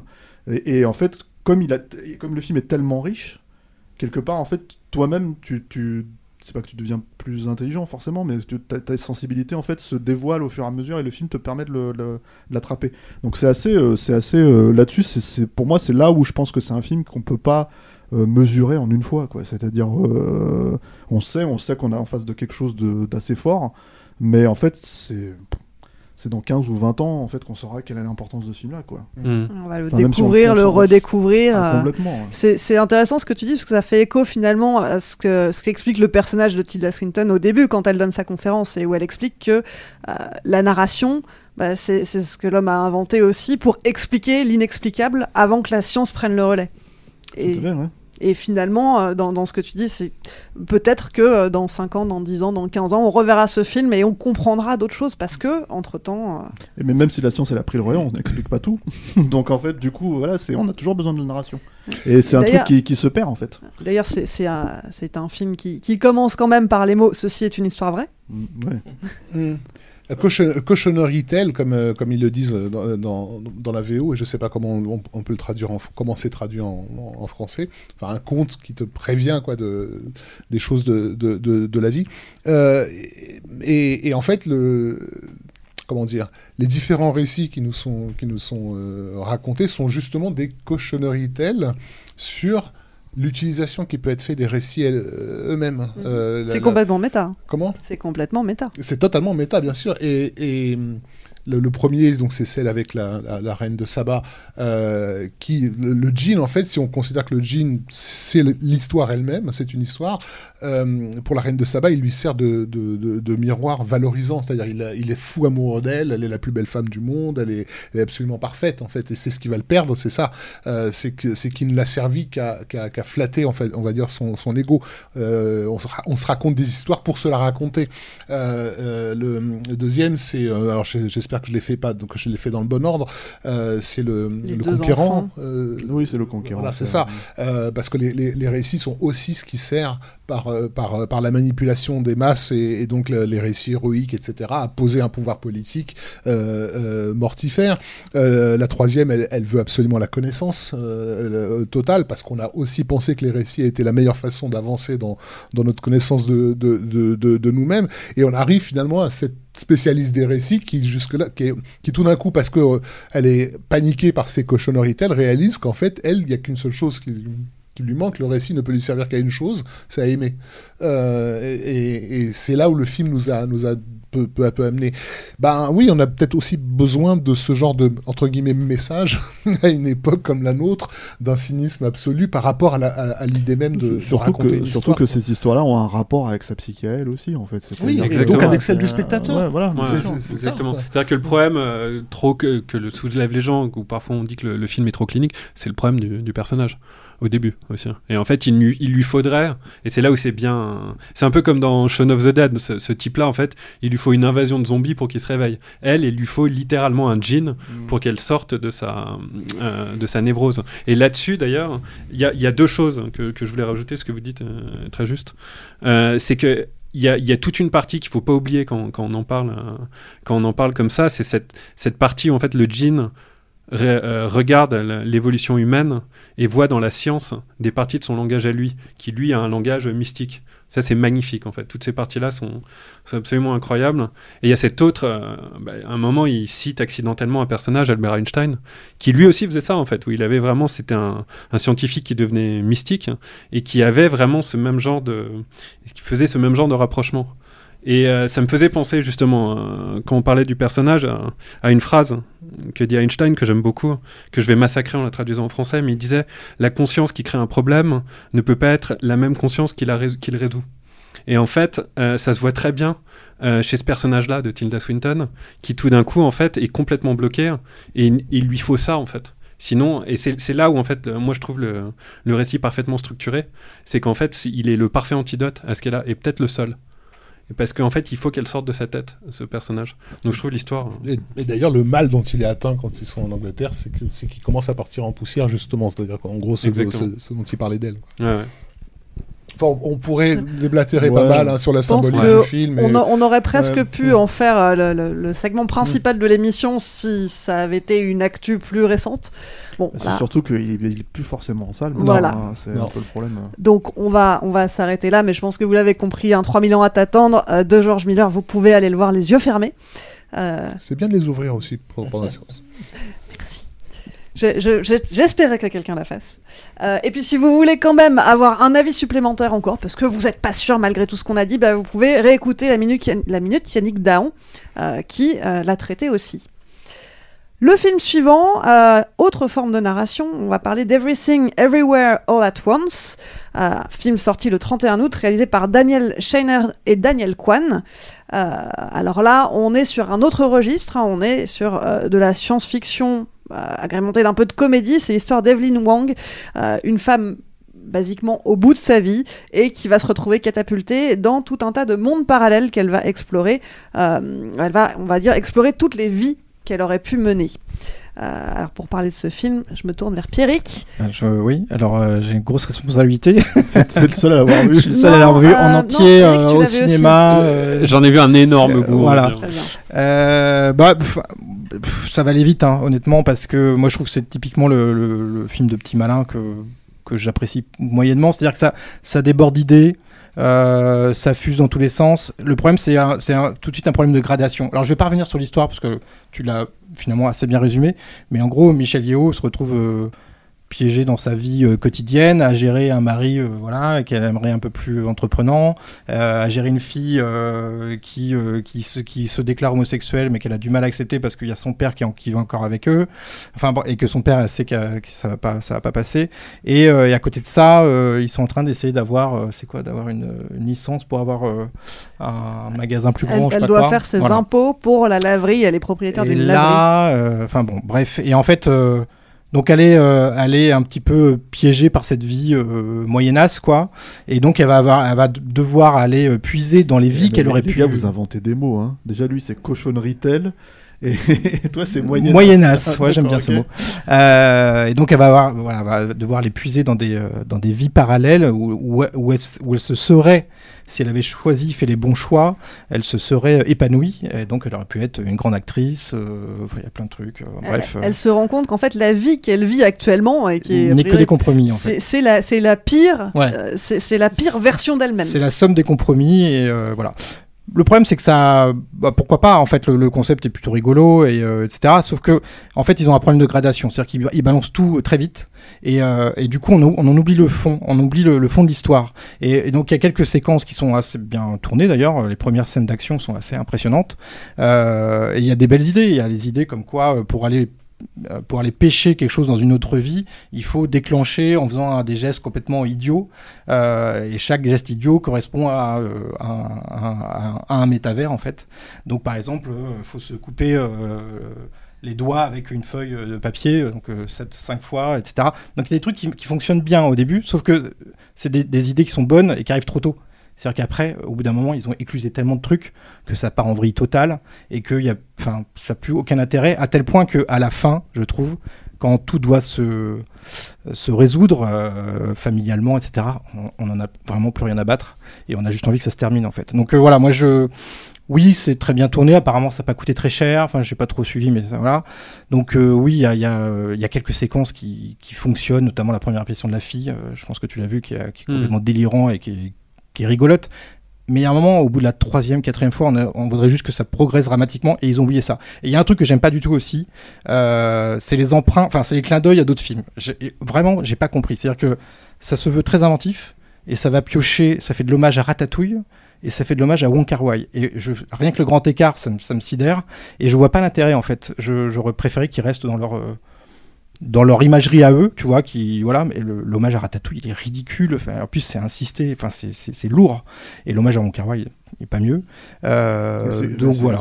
quoi Parce que là, parce que dans les, dans les métavers, en fait, euh, elle a une vie d'actrice où elle joue euh, comme dans un film de Wong Kar Wai. Et elle a une vie où elle est euh, cui- super cuistot. et, et, elle joue, et, et- et son collègue est un est un, euh, un imposteur et parce qu'en fait il a un raton laveur sur la tête qui lui fait la C'est cuisine. sérieux? Ouais c'est sérieux ouais. Ah oui, d'accord. et donc et ça, ça se multiplie comme ça enfin voilà. Après il y a un truc que j'aime bien c'est le perso de Lee Curtis qui est plutôt impressionnante et Mm. euh, voilà. Et il y a même un peu d'émotion avec cette histoire de d'amour qu'elle a avec euh, Lee Curtis euh, voilà. Mais le problème c'est que ça part enfin ça, ça, ça va trop vite pour que pour être intéressant en fait Ouais, il y a une forme d'hystérie en fait, un- Carrément, un, ouais. un petit peu dans le film. Moi, j'en parlerai moins parce que j'ai pas tout vu parce qu'il me fatiguait le film vraiment. Ouais, Euh, bah, justement, ouais, un peu de. Oui, oui, mais, mais quand même, il y a, il y a, je trouve qu'il y a un talent hein, dans ce film parce qu'en fait, il y a, y, a une, il y a une structure. À un moment, il y a, il y a une idée super. À un moment, on lui dit, mais c'est toi l'élu parce que toi, t'as t'as rien réussi. Donc en fait, t'as une, tu peux circuler dans une infinité d'univers. Et, euh, et en fait, on est en face d'un, bah, comme dans Alice au pays des merveilles ou dans Le Magicien d'Oz, dans un mindscape en fait, où vraiment l'histoire va servir à ce qu'elle s'accomplisse, un peu comme euh, euh, ce dont on parlait dans le George Miller. Euh, le problème, c'est qu'en fait, c'est ce que tu disais. Après, je m'arrête, mais c'est qu'il il pose euh, des règles absurdes, mais euh, ça reste des règles. Donc en fait, à la fin, ils sont obligés de résoudre en fait ces intrigues absurdes qu'ils ont posées. Et là. Le, le spectateur travaille trop, ça devient fatigant. Mm. Mais c'est dommage parce que ces gens-là ont du talent, hein, clairement. Je pense qu'ils se sont juste pris à leur propre névrose de, Ouais, ouais, c'est de ça. structure et à la fin, ça devient, euh, ça, me- ça donne un peu mal au crâne, quoi. Ouais, carrément. Et c'est le problème que j'avais aussi d'ailleurs avec le, le Multiverse of Madness, là, le, le Sam Raimi. hein. Ces trucs d'univers parallèle, euh, quand c'est pas réfléchi, euh, digéré, qu'on n'a pas quelque chose de nouveau à apporter, hein, bah on nous dit que tout peut arriver. Et ça, il y a rien de pire pour une narration. Quand, en fait, une narration, elle doit fonctionner de manière imprévisible et inévitable. On peut pas juste balancer des trucs. et, je pense que c'est ça le problème de ce film. Ouais, mais carrément. ouais. Et puis je te dis, c'est le, enfin, je trouve qu'il y a, il y a- les, les meilleurs effets sont au début, alors que tu t'attendrais justement à ce que la fin, euh, il y a une graduation Mm. vers le haut. Et, et non, c'est l'inverse. En fait, t'as l'impression qu'ils ont épuisé toutes les idées euh, dans la première première demi-heure ou heure du film, et qu'après, bah, pff, ça, ça devient du du coup de coude quoi voilà regardez euh, c'est drôle on se marre etc bah pff, ouais mais en fait euh, ça aurait été bien qu'on soit un peu ému et intrigué Ouais. par le par le par le l'émotion familiale qu'il y, y a un truc à résoudre etc et la fin là le, le dialogue entre entre la mère et la fille il est insupportable quoi. Mm. enfin c'est c'est imbitable euh, vraiment voilà. Mais pas nul, quoi. Juste, euh, Pas nul, Ouais. mais euh, fatigant. Ouais, c'est ça. Pas nul, mais fatigant. Quelques petits problèmes de, de rythme, on va dire, de gestion de. D'hystérie. De, gestion, de gestion de l'attention. Ouais. Euh, très bien. En tout cas, si vous souhaitez le voir, euh, il est encore dans quelques salles. Everything, Everywhere, All at Once de euh, Daniel Scheinert et Daniel Kwan. Et d'ailleurs, si vous voulez aussi un avis supplémentaire, Yannick en a également parlé cet été, parce que lui, il n'a pas pris de vacances, presque pas. Euh, et donc, vous pouvez euh, écouter son avis également dans la minute. Yannick Dahan. Le film suivant, c'est Le Visiteur du Futur. Alors, il y a une seule et unique personne qui va nous en parler ici. Décidément. C'est Pierrick. Donc, Visiteur du Futur, ça s'est sorti un peu plus récemment, le 7 septembre. Film réalisé par François Descraques et euh, qui raconte l'histoire d'un homme qui peut voyager dans le temps. Euh, ça se passe en 2555 et cet homme bah, doit retourner dans le passé pour empêcher rien de moins que l'apocalypse. Euh, Qu'en as-tu pensé, Pierrick Euh, alors, bah, typiquement, moi, je suis assez client euh, des premiers films euh, de SF ou de fantasy ou fantastique français. J'aime bien me faire du mal. Par exemple, j'avais vu Le Dernier Voyage, qui est quand même pas très bon. J'ai raté, là, je sais pas si c'est un premier film d'ailleurs, j'ai raté Vesper Chronicles, mais qui paraît est, tout à fait appréciable. Bon, il se trouve que j'ai bon, une histoire un peu particulière avec ce film, mais voilà, j'ai- pris du recul et je trouve que c'est un film qui a l'ambition de ses moyens et les moyens de ses ambitions. C'est-à-dire que ça, voilà, c'est un petit budget, c'est un film qui a dû coûter 4 millions et demi de- d'euros. Euh, c'est de la SF, c'est de la, co- c'est une comédie de SF. Donc déjà un genre en France euh, qu'on n'a pas régulièrement abordé et surtout qu'on n'a pas régulièrement réussi. Enfin, j'ai pas de souvenir d'une comédie SF, euh, de, une série B, on va dire française. Ah oui, euh, Le ta cinquième élément. Pardon Le cinquième élément. Non, série B, je veux dire. Euh, avec un budget de série B. Avant d'enregistrer le podcast, quelqu'un parlait de la soupe au chou. Donc de- Ouais. Voilà, Ah, bon bah, ouais, mais pareil, on n'est pas dans la série B, tu vois. Enfin, on est sur des budgets euh, très très hauts. Et donc, euh, bah, en fait, c'est c'est une très bonne surprise parce que c'est euh, non seulement euh, très bien écrit, euh, réalisé euh, avec quelqu'un qui, on sent qu'il a envie de faire du cinéma, euh, avec des plans. Enfin voilà, c'est une belle maîtrise, très bien joué. Les effets spéciaux sont sont pondérés, c'est-à-dire que ça arrive au bon moment et ils sont toujours réussis. Donc je sais pas comment ils ont fait, avec quelle boîte ils ont travaillé, mais c'est vraiment une belle réussite et ça a un impact. C'est-à-dire qu'on se souvient de ces scènes-là, alors que, bah, que finalement on sait que c'est pas c'est pas le, le cœur du film. Quoi. Le cœur du film c'est vraiment une comédie. Euh, donc c'est vraiment en fait il faut savoir que ces gens-là ils viennent du, du web. C'était une web série au départ, Ouais, il y a eu quatre saisons. Quatre saisons. Et, et- et ça raconte vraiment l'histoire de ce visiteur. euh, c'est un peu le, c'est le principe de Terminator au départ. C'est le gars qui vient faire chier un mec euh, du, du présent euh, pour lui dire lance pas ta canette à côté de la poubelle, sinon ça va créer un, une cat- un- un cataclysme. Et ils ont fait quatre saisons sur ce principe-là. Donc il y a toute une équipe qui est, euh, tirée de la web série. Donc déjà euh, bravo parce que d'avoir euh, réussi à transposer tous ces gars-là sur grand écran, c'était quand même pas gagné. Et surtout, l'intelligence du scénario de François Descraques, c'est de, de, de se dire je fais pas fais pas un film, un long métrage de fiction pour les fans de la web série, je le fais pour euh, accéder à un autre public au cinéma. Donc euh, l'intelligence, c'est d'avoir amené euh, Arnaud Ducret et Nia Barou, qui sont deux personnages, enfin deux, personnages créés pour le film, qui n'étaient pas du tout dans la web série. Et tous les personnages de la web série sont en retrait en fait. C'est les personnages, je dirais pas secondaires, parce que c'est comme eux qui font avancer le, film. Mais, mais les personnages principaux, c'est vraiment Arnaud Ducret et Nia Barou. Et c'est une histoire de, de, de, de- comment dire, de, de rapport entre euh, une, fille et son père euh, qui sont pas d'accord sur la manière de traiter l'écologie euh, aujourd'hui, etc. Et ça va assez loin. J'étais vraiment très surpris euh, du, euh, du ressort dramatique qui, qui déploie pour euh, faire fonctionner son récit. C'est-à-dire que c'est- on n'est vraiment pas que dans le registre de la comédie. Je trouve qu'il y a de l'émotion qui marche vraiment bien. Et c'est assez surprenant parce que, voilà, au départ, c'est euh, c'est vraiment euh, de la SF, euh, comment dire, euh, de la SF tournée dans des caves, enfin, tournée avec les moyens du bord, etc. Et là, ça prend une autre ampleur et il garde le ton de la comédie. Alors, c'est pas. euh, c'est pas du gag euh, exceptionnel, hein, ça reste du gag potache comme c'était dans la web série, mais ça a le mérite de ménager ses effets correctement. Euh, là, c'est, enfin, tout est bien construit euh, pour que euh, euh, bah, on rentre dedans et que pendant 1h40, euh, on se dit, putain, on a passé un bon moment. Et de tous les avis que j'ai vus autour, enfin de, de gens qui connaissaient pas du tout la web série, euh, bah, les gens sont agréablement surpris parce que ça, ça fonctionne, quoi. Ça fonctionne très très bien. Et alors justement, est-ce qu'on comprend même si on n'a pas vu la web série? Exactement, c'est ça tout l'intérêt. C'est ce qui a fait que François Descraques a mis, euh, je crois, une dizaine de versions de scénario. C'est qu'en fait, il était trop proche de, de, de ces personnages de, historiques. Et il s'est dit, mais si, euh, si je veux intéresser le, le grand public, je peux pas repartir euh, sans avoir, sans qu'ils aient tous le, le background historique. Donc il a vraiment euh, créé deux nouveaux personnages et il a créé une nouvelle histoire qui permet de que ça reste canon avec tout ce qu'il a créé avant, mais, euh, mais ça embarque le spectateur. C'est-à-dire qu'on est vraiment. euh, euh, on s'identifie au personnage. Quoi. Moi, bon, j'ai- beaucoup de sympathie pour euh, François Descraques parce que justement, il fait partie de ces gens qui, à mon sens, se sont fait eux-mêmes, euh, vraiment pour le coup portés par leur public, plutôt que par, euh, je sais pas moi, des institutions euh, comme on a l'habitude en France de, fonctionner là-dessus.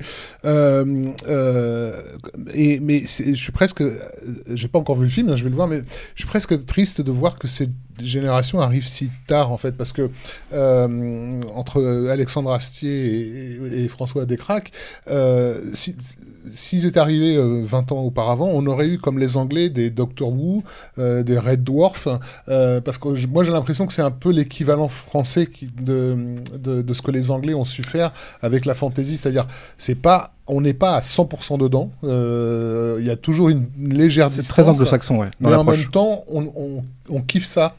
Euh, on kiffe ça, mais sans, sans y aller euh, tête baissée comme, euh, comme, les, comme les Américains pourraient, pour- pourraient le faire. Hmm. Et, euh, En fait, euh, il y, a, il y a une- enfin, il y a plusieurs explications à ça. C'est qu'il y a une défiance du monde du cinéma à, à l'encontre du web, Mm. euh, de tout ce qui vient de, de- du web. Euh, euh, Déjà parce qu'il y a eu des mauvaises expériences, il y a eu des youtubeurs qui ont fait des films, ça s'est planté et c'était mauvais. Euh, donc il y a eu une méfiance de ça. Euh, lui, il a jamais lâché l'affaire. hein. La dernière saison, c'était 2000, euh, euh, 2014, donc il a mis euh, voilà, 8 ans pour faire le film. Euh, mais euh, en ne sacrifiant rien à son concept, à ses comédiens. C'est-à-dire qu'il a dit, moi, les comédiens avec lesquels je tournais, c'est pas des, c'est pas c'est pas que mes potes, c'est mes potes, mais ils sont aussi comédiens. Donc je veux qu'ils soient dans le film. Donc tout ça, il a fallu qu'ils se battent pour ça, pour conserver l'ADN. Et donc c'est pour ça qu'il y a une vraie sincérité. Et je pense que ça transparaît dans le, dans le, dans le scénario et dans le, dans ce qu'est le film. Il y a un truc aussi, c'est que c'est un vrai. euh, c'est un vrai metteur en scène qui aime la, la caméra et euh, il a insisté pour tourner. Alors, c'est une caméra numérique, mais il a insisté pour tourner en anamorphique. Euh, et ce qui, dans le cinéma français d'aujourd'hui, je j'ai pas d'exemple récent en fait.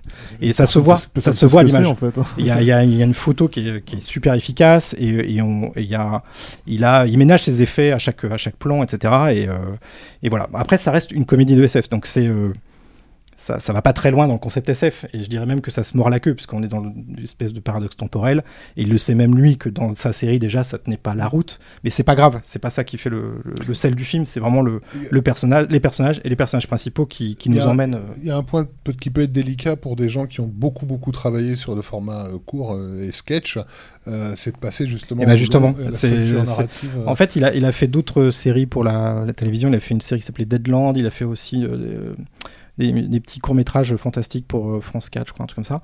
Euh, et j'étais très agréablement surpris de voir qu'il est passé au, format long avec. euh, Enfin, il a bossé, hein, mais ça se voit. C'est-à-dire que ça, voilà, il a, il a le, sens de l'écriture. On pourra en reparler sur un autre film français, voilà, qu'on a vu avec Stéphane, mais il y a un sens de l'écriture, c'est-à-dire que bah, y a un début, une fin, il y a une structure narrative qui fonctionne, quoi. Après, on rentre dedans, on rentre pas, mais en tout cas, c'est intelligemment fait, quoi. Et la question que tout le monde se pose, euh, parce que moi, le, truc qui m'empêche de le voir maintenant, c'est tout de suite, c'est Arnaud Ducret, quoi. C'est un peu l'équivalent de Jean-Pierre Foucault au ciné, quoi. Enfin, je, je veux pas le voir, ce mec. C'est ça le, problème que j'ai avec, parce que j'ai très envie de voir le film, mais Arnaud Ducret, c'est chaud, quoi. Il a pas fait un seul truc bien. Bah, c'est pour ça que je suis euh, ralenti, je vais y aller, hein, quand T'as été voir des films avec Romain Duris, plein. Ouais, mais bon, c'est, bah, il a fait des. En fait, c'est le point d'entrée, euh, c'est le point d'entrée pour le, le spectateur lambda. Donc, euh, effectivement, euh, t'es peut-être pas spectateur lambda pour ce genre de Mm. film parce que Arnaud Ducret, bah voilà. Après, Ouais. moi, je trouve que ça fonctionne. Ouais, c'est vrai. que moi, j'ai Bah, pas cool, vu hein. beaucoup de films avec Arnaud Ducret. Hein, je les ai pas au cinéma en tout cas. Euh, je les ai vus, euh, j'ai vu les profs euh, avec mes enfants, des trucs comme ça. Il a, en fait, il, est- il vient du, euh, il vient du one man show, donc il a une énergie comique euh, et un timing. C'est ça aussi, il y a un sens du rythme dans le film qui, euh, qui est très efficace. Et du coup, euh, ces comédiens-là, ils savent, ils savent, ouais. ils savent Ouais, se cool. plier à ça. Et il y a une histoire de d'équipe aussi, qu'il a, il a été chercher des comédiens qui pouvaient s'intégrer dans une équipe déjà existante. Et, et ça, il l'a parfaitement réussi et ça, et ça fonctionne. Et, et le pire, c'est qu'Arnaud Ducret. Ça a beau être une comédie, euh, vraiment avec sa, euh, sa fille qui est jouée par Enya Barou, qui est accessoirement la fille de Olivier Barou, Mhm. euh, et ben ça fonctionne grave en fait. Ah ouais, euh, le duo fonctionne Cool. impeccable. Ouais. Une bonne surprise dans le cinéma français. Donc, Le Visiteur du Futur euh, de François Descraques, sorti le 7 septembre. Et puis, euh, bah, peut-être que si vous n'avez pas encore vu la web série, le film vous donnera envie de la découvrir. Le prochain film, alors on change complètement de dimension, on change de pays aussi. Euh, ce n'est pas une sortie, mais une ressortie. C'est la ressortie d'Avatar, format euh, HDR 4K, euh, qui est ressorti le 21 septembre. Avatar de James Cameron. Euh, c'est un petit avant-goût de ce qui nous attend avec la sortie d'Avatar 2 le 14 décembre. Est-ce que c'est un petit avant-goût? Bah alors, ce, qui est pas vendu en fait, euh, c'est que le film a été aussi passé en H... enfin pas en HFR, en VFR en fait. Euh, Il y a certains cinémas qui le diffusent aussi comme ça, notamment, euh, je sais pas si vous, vous l'avez vu comme ça, euh, parce qu'il y a beaucoup de copies qui, euh, qui changent. Je sais qu'Alain l'a vu, euh, l'a vu comme ça aussi au, au Pâté Beaugrenelle. Euh, on, on reste à Paris, hein, je sais pas. Et pour VFR, la- ça, ça veut dire quoi euh, alors, vari- variable frame rate, c'est-à-dire c'est c'est le- le- la, la distinction avec le HFR. Le HFR, c'est vraiment le, le high frame rate, donc en fait, c'est ce qu'avait 120 dit- images secondes. Voilà, c'est alors c'est le 120 images par seconde de, de, de Gemini Man par exemple ou de, ou de Billy Lynn euh, chez Ang Lee, euh, mais c'est aussi en fait le, le 48 images secondes chez, euh, chez Peter Jackson pour le Hobbit. Et ça, euh, le high frame rate, on va dire, c'est euh, c'est une, une comment dire, euh, c'est fixe. Alors que le VFR, en fait, le vari- variable frame rate, c'est vraiment un choix de dire voilà, il y a des moments qui seront qui seront en 48, des moments qui alors pas en l'occurrence ça monte jusqu'à 48 sur sur le sur la post production de de cette version d'Avatar, quoi. Euh, parce que, évidemment, ce n'est pas natif, c'est-à-dire que ce n'est pas un film qu'il a tourné comme ça à l'époque. Donc, euh, il le remet un petit peu au goût du jour, on va dire, de la sortie. Alors, est-ce que c'est un avant-goût? Alors, moi, je l'ai vu comme ça, je sais pas ce que vous en pensez, vous, euh, si vous l'avez vu en VFR aussi ou pas. Je sais pas, toi, Non, moi je l'ai vu en, en- en IMAX, en IMAX 3D. Ouais, c'est un peu un souci pour moi le, le- la façon dont c'est c'est utilisé dans le film. Enfin, c'est- c'est c'est surtout que je pense que ce que Cameron veut en fait euh, pour mettre le film à niveau euh, n'existe pas. Donc euh, il y a des gros moments où dès même le premier plan, hein, quand on voit la, forêt et tout, ça saccade. Ton cerveau en plus, en fait, j'imagine fait la connexion entre les plans qui ne le sont pas, en fait, en, VFR et les plans qui le sont, en fait, qui sont repose-produits, en fait, redéfinis et tout quoi. Et du coup, il y a des moments où il y a vraiment des plans iconiques du film qui euh, perdent en fait un petit peu de leur euh, fluidité. C'est-à-dire que euh, dans cette version-là, quoi. Euh, J'ai pas vu euh, les images de- d'Avatar 2 qui ont été montrées à la presse, mais apparemment on n'est pas la presse. Donc, euh, il y a les images d'Avatar 2 dans la fin À la d'Avatar. Alors non, parce que dans la copie qu'on a vue, c'est pareil, Arnaud m'a dit la même chose, Alain m'a dit la même chose aussi. En fait, non, elles ont pas été, euh, elles, Ah. elles nous ont pas été montrées. Donc on a vraiment, on n'a pas eu du tout d'image d'Avatar 2 sur la copie qu'on a vue. Moi, ce que je précise que je l'ai vu euh, au Pâté mais en comment dire, euh, en avant-première, enfin, en, comment dire, en projection presse, merci presse. Pierrick. Et en fait. Euh, du coup, do- donc on n'a pas du tout vu euh, ce, ce- d'image d'Avatar 2, mais d'après ce que j'ai compris, c'est le jour et la nuit. C'est littéralement le jour, le jour et la nuit, mais c'est normal parce que, en fait, en gros, c'est du VFR aussi hein, sur Avatar 2, mais c'est tourné en, en comment dire en, en natif. Je crois que de toute façon c'est c'est c'est 60 images secondes euh, quoi qu'il arrive sur Avatar 2. Et voilà, après euh, bah, en fait euh, il se- la question qui se pose c'est que déjà euh, vo- voilà le film en fait le revoir aujourd'hui sur grand écran à plus forte raison 13 ans après euh, on va dire c'est un modèle de blockbuster mais ça je pense que je l'apprends à personne en fait euh, autour de, de- de cette table euh, je l'apprends pas à nos auditeurs qui, euh, qui sont acquis on va dire entre guillemets à la cause d'Avatar quoi Euh, Mais la question, quand même, c'est est-ce qu'il a laissé une trace dans la pop culture? Alors c'est une très bonne question parce qu'apparemment c'est une question qui se repose aujourd'hui euh, alors que le film est premier au box-office dans Bah, le monde. C'est-à-dire quoi. que le crétin Enfin, qui avait balancé le truc, en fait, euh, aujourd'hui, est en train de dire non, ça, ça tient le coup quand même, Avatar, hein, franchement. Non mais voilà, c'est la question. En fait, mais le, truc c'est que ce, que ce que vous allez voir au cinéma, en disant que si vous allez le voir dans cette version-là, effectivement, euh, c'est un film, euh, comment dire, euh, qui, est un, qui est un peu retouché. J'ai l'impression quand même qu'ils ont dû recalculer des plans. Parce qu'on en parlait avec Alain là-dessus, et en fait, tu peux pas repasser le truc en 4K si t'as pas recalculé les plans d'effets spéciaux, enfin voilà, et avoir cette qualité. C'est-à-dire que là, parce que là-dessus, en fait, sur le HDR et tout ça, ça fonctionne très très bien, quoi. Mhm. Euh, en tout cas, des plans d'effets spéciaux sont assez, euh, sont comment dire, euh, enfin ça, ça ressort vraiment bien en termes de luminosité, quoi. Voilà, moi il y a ce problème en fait de, dans le, comment dire, dans dans la techno en fait. euh, où euh, je pense que ouais, c'est l'idée, c'est vraiment de le mettre à jour avec le, le- le- comment dire, le- la- les suites qui vont arriver. Mais même là, à mon avis, quand on verra les suites, justement, on va avoir un gap euh, énorme en fait dans, dans, euh, dans l'utilisation du VFR. Quoi. Et euh, alors, il y, a- il y a une toute petite scène. Alors que moi, j'avais pas du tout percuté, c'est Alain qui me l'a- qui me qui me l'a sou- sou- soufflé, quoi. Parce que je voyais pas du tout ce que c'était. Il y a une toute petite scène qui a été rajoutée, en fait. euh, c'est euh, Giovanni Ribisi à la fin qui se retourne euh, vers Oui. Jack Sully et qui lui dit c'est pas fini, pas fini, on, oui. on- on va revenir, en gros, quoi. J'imagine que c'est annonciateur de la suite. Euh, c'est une scène qui avait été tournée à l'époque, hein, Mm. apparemment, mais qu'il avait jugé euh, bon de couper à ce moment-là et qu'il a décidé de remettre. euh, au lieu de, de ce regard en fait qui s'est changé entre deux à la fin de, de cette version-là, maintenant il y a ce petit, ce petit bout de dialogue.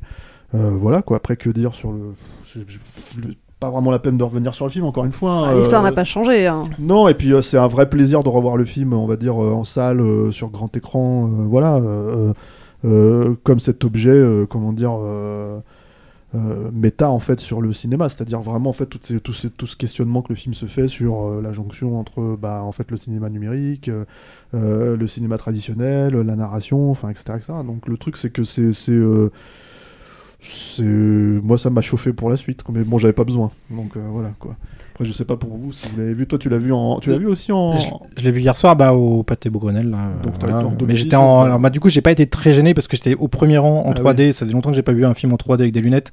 Donc, quelque part, je m'en suis pris euh, vraiment plein la gueule et j'ai pas trop analysé le. J'ai vu qu'il y avait des différences de, de, de qualité d'image euh, par moment, mais ça m'a pas gêné en fait. Bah, il y a les différences de qualité d'image, il y a aussi, il faut le préciser, hein, c'est-à-dire que c'est un film qui a été tourné en, en 2K, on va dire à peu près, enfin, Ouais. même 1080. mais je- Donc le truc, c'est qu'à l'époque, sur les sur les sur les euh, sur les scènes euh, réelles, si. Les scènes avec comédiens, ouais. Ah bon, Ah ouais, les scènes avec comédiens, tous les tous les trucs qui Ouais, se passent sent dans la base, c'est un film qui avait été vraiment conçu pour l'IMAX Ouais. dès, dès- dès- dès l'époque et ça se voyait quand, quand- dans les projections IMAX pellicule, euh, t'avais avais déjà une définition qui était totalement ahurissante. euh, Pas sur ces scènes-là, c'est-à-dire sur, voilà. sur, sur ces scènes-là, en fait, le truc, mais notre œil était pas encore tout à fait habitué. Moi, je sais que ma- ma- mon, je m'a- je m'accroche aux insectes en fait, parce que ce, qui m'avait marqué dans les projections IMAX de l'époque, euh, c'était que tu, tu, tu, tu sentais plus que tu ne les voyais les insectes sur, euh, sur Pandora, et c'est quelque chose que tu retrouvais pas du tout dans les projections numériques 2K à laquelle- auxquelles les- la plupart des gens ont, ont assisté à l'époque. Et en fait, euh, dans les projections euh, euh, 4K qui sont présentées aujourd'hui, tu les retrouves enfin, ces, fichus insectes que les Mais gars c'était quand des, même... scènes, des scènes à effets spéciaux. Là, effectivement, on est dans Ouais, les scènes ouais, non, moi, je te spéciaux, parlais mais vraiment des scènes aussi, en fait, si tu veux, avec les Mm. comédiens, quand t'as Mm. tous les trucs avec Sigourney Moi, j'avais le euh, sentiment, voilà. quand, en IMAX, euh, ouais, sur les gros plans des comédiens, qu'on était quand même sur un piqué. euh, Ah bah là, là, là, c'est chaud. hein. Franchement, quand tu regardes le truc, en fait, ils ont boosté en, en 4K. hein. C'est-à-dire que c'est- de l'upscale, quoi, en fait. Et c'est- pas beau. Mais après, euh, ça sert presque le propos du film parce qu'en fait, euh, ce, ce monde, euh, le monde, euh, comment dire. Enfin, je- Il n'y a pas d'opposition parce que c'est le monde des humains et le monde des navis. En fait, il y a, il y a une vraie disparité entre les deux, Mhm. les deux images et c'est volontaire en fait. Et donc là, ça sert encore plus, on va dire, le truc. Mais, mais après, il y a des moments où bon, bah, ils, ils font avec ce qu'ils ont sous la main, quoi. Ouais. Donc, euh, voilà. Moi, ce qui m'a sidéré là, c'est que 13 ans après, enfin bon, le film, je l'ai revu déjà plusieurs fois et tout, mais 13 ans après, ça fonctionne toujours aussi bien. Et puis c'est là qu'on se disait, enfin, euh, George Miller, euh, voilà, enfin, on parle de maître de la narration visuelle, enfin, c'est hallucinant quand tu revois le film et euh, c'est, en termes de, mise en scène, de découpage, de, mouvement de caméra, tout est signifiant. Enfin, même les dialogues, enfin, c'est, vraiment. Et je, je me suis rendu compte à quel point la construction scénaristique était euh, pensée, écrite. T'as une séquence par, enfin, t'as une idée par séquence. Enfin, c'est et, et tout est et y a plein de choses à, faire comprendre. Et il le fait comprendre, euh, bah, par euh, par petites scénettes, etc. Et, les, rapports entre les personnages sont, sont toujours limpides. Enfin, voilà, on comprend. euh, Mais ça, c'est encore aujourd'hui, c'est- incroyable. l'enfer, Enfin, aujourd'hui, on, on a. d'expliquer aux gens que, J'ai du mal à. à- que, que à- Avatar, c'est un des meilleurs scénarios qu'on ait eu au fou. 21 e siècle. C'est- Quand, quand, quand la- c'est la principale critique qui ça. continue à être faite au film. Ouais, c'est simpliste. Franchement, un scénario un peu simpliste. Ouais, c'est dingue. C'est 15 ans d'écriture. C'est clair. quoi. Mais même dans les dialogues, en, en- des fois on a, on a une seule punchline ou un seul dialogue, il dit énormément sur les personnages. Enfin, Mm. c'est une construction euh, de, de- de personnages narratifs. Et de, du, du Enfin, de, de, de world Ouais, puis building, enfin, ouais, carrément, en, ouais. en- La en 20 langue, minutes, en 20 euh, minutes te pose un univers Ouais. complet. Ouais, donc, et euh, tu comprends tout, tu suis tout. euh, ça ça m'avait marqué à l'époque, mais euh, le- ce gars-là, enfin, c'est voilà, il a pas de jambes. Euh, première étape, il arrive à courir. Deuxième étape, il va apprendre à voler. Enfin, c'est c'est le rêve de tout homme, quoi. Enfin, euh, c'est- voilà. Enfin, je trouve que celui ça, qui voilà, lui ça, promet ça de- bouge pas, c'est- quoi. Celui C'est- qui lui promet ses jambes, c'est celui qui se met dans une machine pour marcher. Ouais, ouais, c'est ça. Mm. Et puis le méchant, bon. Enfin, voilà quoi. Ouais, Ah bah oui, euh, J'en ai pas vu de meilleur ouais. depuis, depuis 13 ans, je pense. Euh, globalement, aussi peut-être euh, Fury Road éventuellement. Mais, Oui, bah oui, mais cool. voilà, sinon, euh, incroyable. On va se calmer sur Avatar. Ouais, je pense Bon, que bah. c'est. Eric, pas- tu l'as revu, non Non mais c'est très bien, vous êtes, euh, vous êtes chaud pour, euh, pour euh, l'émission spéciale qu'on va faire et qui va durer euh, 3h30 beaucoup trop Avatar longtemps 2, pour la sortie d'Avatar 2 euh, le 14 décembre. En attendant, si vous aussi vous voulez vous, vous remettre Avatar 1 euh, en tête, eh bien la version remasterisée est sortie au cinéma le 21 septembre.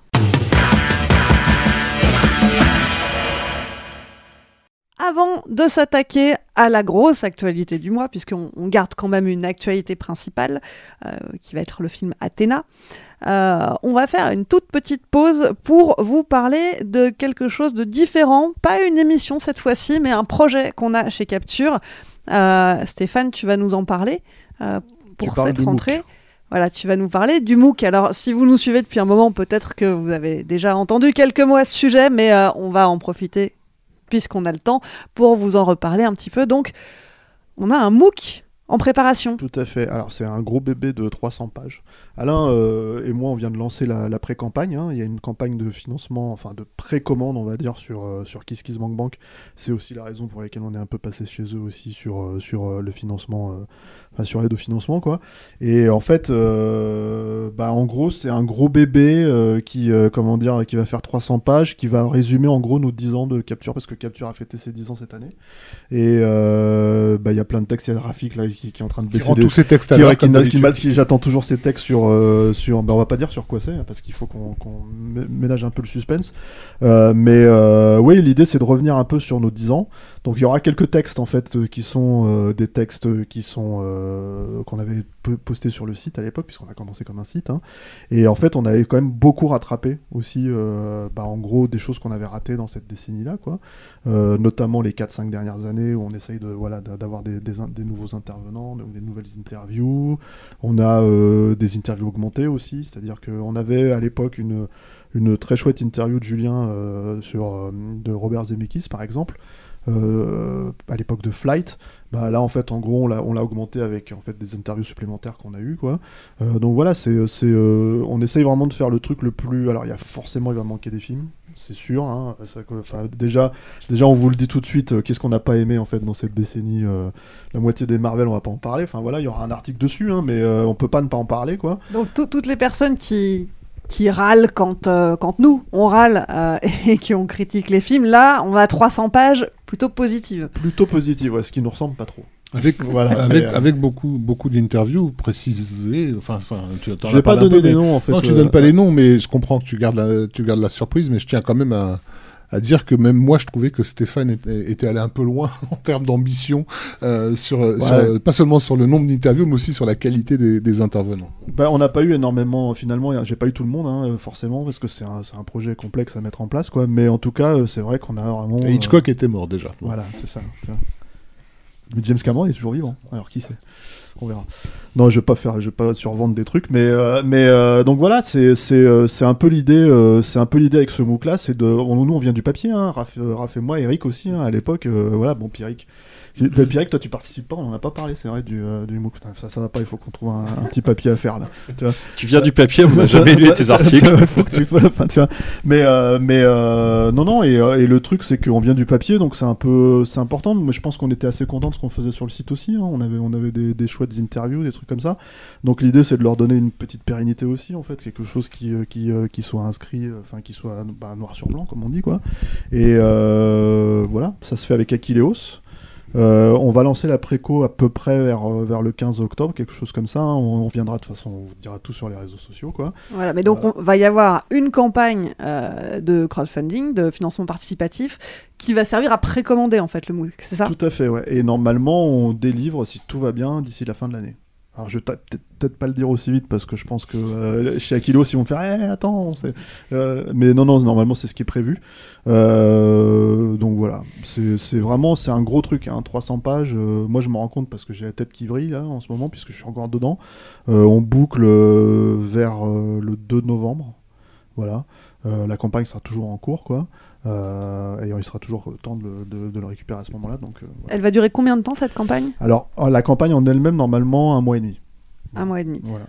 Et, Et donc elle commence mi-octobre. Mi-octobre jusqu'à à peu près fin novembre. Et normalement, on- nous, on récupère le livre normalement, hein, parce qu'après, il y a, il y a- on- les gens ne sont pas sans savoir qu'il y a quand même un gros, une grosse crise du papier, et des grosses problématiques en fait euh, d'impression, etc., etc.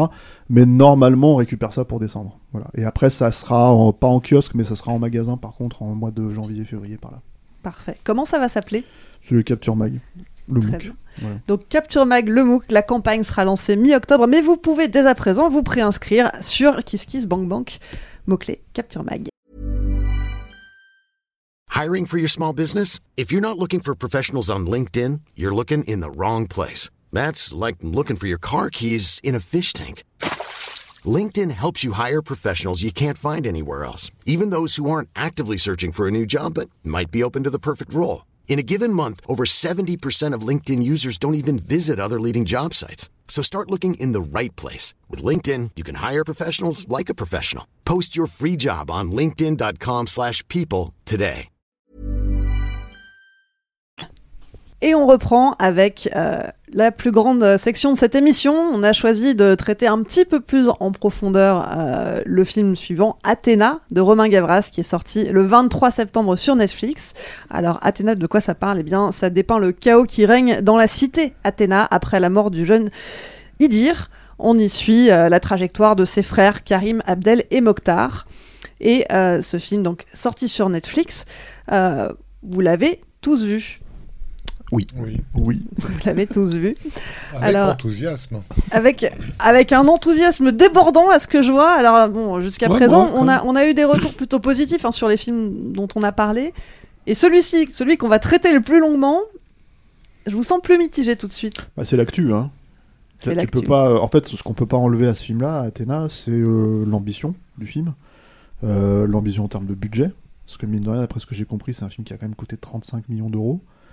Alors ça, on va, je sais pas si on va en parler, mais enfin bon, voilà. Euh, et puis c'est un film dont à peu près tout le monde parle en ce moment, donc. euh, Y donc compris c'est à l'étranger. donc c'est vrai que le choix s'est fait à ce, moment, euh, à ce stade-là, en fait. C'est-à-dire que on est quand même une émission d'actu. On est revenu sur quand même beaucoup de films euh, qui sont pas forcément encore en salle aujourd'hui, quoi, pour faire cette rentrée, quoi, un peu tardive. Donc là, c'est vrai que voilà. Et c'est un film de Castagne. C'est un film de Castagne, ouais, mais bon après ça, c'est. Non, mais je veux dire par là qu'il y a d'autres événements cinématographiques euh, ce mois-ci, mais celui-ci, euh, en termes pyrotechniques, est un peu plus proche de l'esprit capture, on va dire. Ouais. Je t'en prie, vas-y, parce que c'est vrai que en fait c'est un petit peu grillé, compliqué, euh, tu vois, de, de- ouais. Et je pense qu'il va y avoir débat en fait sur ce film. Alors, on- on va... moi j'ai envie de commencer par un avis positif. S'il y en a un d'entre vous quatre qui, bah, a... Qui a apprécié? Bah, Eric et moi, je crois qu'on a plutôt apprécié. Enfin, moi, j'ai vraiment beaucoup apprécié le film, voilà, clairement. Euh, J'en savais rien. J'avais juste vu les bandes annonces euh, teaser euh, qui m'avaient bien teasé pour le coup, parce que. euh, parce que bah, j'aime bien le précédent film de Romain Gavras, euh, Le Monde est à nous, non, c'est ça je crois Ouais. Le Monde est à toi. Euh, J'avais bien aimé, mais je voyais que c'était un autre. euh, voilà, il, il, il allait franchir un cap. Enfin, c'était pas du tout le même registre que le film précédent. Euh, voilà, et puis je trouvais que la, mise en scène du teaser était vraiment euh, intrigante. Et en fait, euh, alors pour faire rapide, alors on reviendra après plus tard, mais moi, je, mon regret, c'est de ne pas l'avoir vu au cinéma. Voilà, parce que j'étais happé immédiatement par la mise en scène. Le, voilà, plan séquence, moi, ça m'a, le plan séquence du début m'a immédiatement happé. Et après, quand on, voilà, ça dure 10 minutes, je crois, 10-11 minutes, le premier plan séquence. Deuxième personnage, replan séquence. Et là, moi, j'étais dedans à fond et j'ai compris le concept tout de suite. Après, j'ai quelques bémols, mais pas autant que mes collègues. Eric, peut-être? Bah, moi, j'aime beaucoup la, première demi-heure. Parce que même comme toi, hein, je suis dedans, euh, je trouve ça formidable. Et à un moment, je me dis quand même pendant le film, tiens, ça, ça va vite, c'est fluide, etc. Mais les personnages se développent pas. Il y, a un- truc qui, qui, se répète. Et je trouve qu'après, malheureusement, euh, ça, ça se casse la gueule. Euh, parce qu'en en fait, euh, tout d'un coup, les personnages ont des comportements vraiment erratiques. Et je trouve que le... ça n'enlève rien au côté visuel du film, que je trouve formidable parfois. Mais du coup, il y, a- un moment où, en fait, ben, on voit que le film est pas bien écrit du tout. Quoi. Alors, je sais pas ce que vous en avez pensé, mais...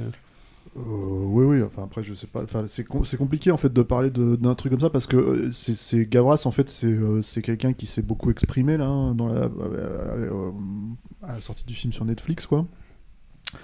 Pour dire qu'en fait, en gros, sa volonté c'est de faire une tragédie grecque. Donc euh, bon, on en revient, euh, on en revient. Enfin, on a fait quand même euh, un petit segment là sur George Miller, encore une fois pour évoquer le, sens du récit, quoi. Là, le sens du récit dans un film comme ça, c'est un sens strictement cinématographique, j'ai envie de dire, qui se déroule quand même dans un dans un contexte, on va dire pour le moins chaud, quoi. C'est-à-dire qu'en fait, en gros, il y a beaucoup de conversations autour de ça, en fait, en termes de société, quoi. Euh, lui, en fait, il se réclame de, je sais pas, euh, de, la tragédie grecque euh, comme, comme si c'était un récit spartiate ou comme si c'était, voilà, etc., etc. Il fait beaucoup de références à ça dans le film. Mais c'est vrai que termes, enfin, une fois que ceci est posé, une fois que tu sais ça, ce que t'es pas forcément censé savoir d'ailleurs quand tu regardes le film, hein, parce que c'est pas très très important normalement. bah, c'est vrai qu'en fait, en gros, le film suit 3 4 persos euh, qui sont effectivement euh, dessinés, on va dire, euh, moi j'ai envie de dire à la truelle, quoi, et, et qui effectivement changent de bord. C'est compliqué en fait, c'est soit on spoil le film ouvertement et en fait on dit voilà, en fait il y a des, des retournements de situation qui sont, moi, me semblent complètement aberrants. Moi aussi. et, et, et qui donc dé- dénotent de la problématique en fait de la structure de- d'écriture des persos et de leur évolution quoi. Euh, et, et, et jusque même, et après il y a la structure de ce que le film raconte de manière générale sur la société, puisque j'ai quand même du mal à croire que le plan final du film ne soit pas un, plan qui raconte quelque chose sur, enfin qui cherche à raconter en tout cas quelque chose sur la société française, Euh, quoi que ce soit en fait qu'on en prenne, euh, parce que je pense que c'est trop évasif en fait pour qu'on puisse vraiment faire une avoir une décision fermée sur ce que ça raconte quoi.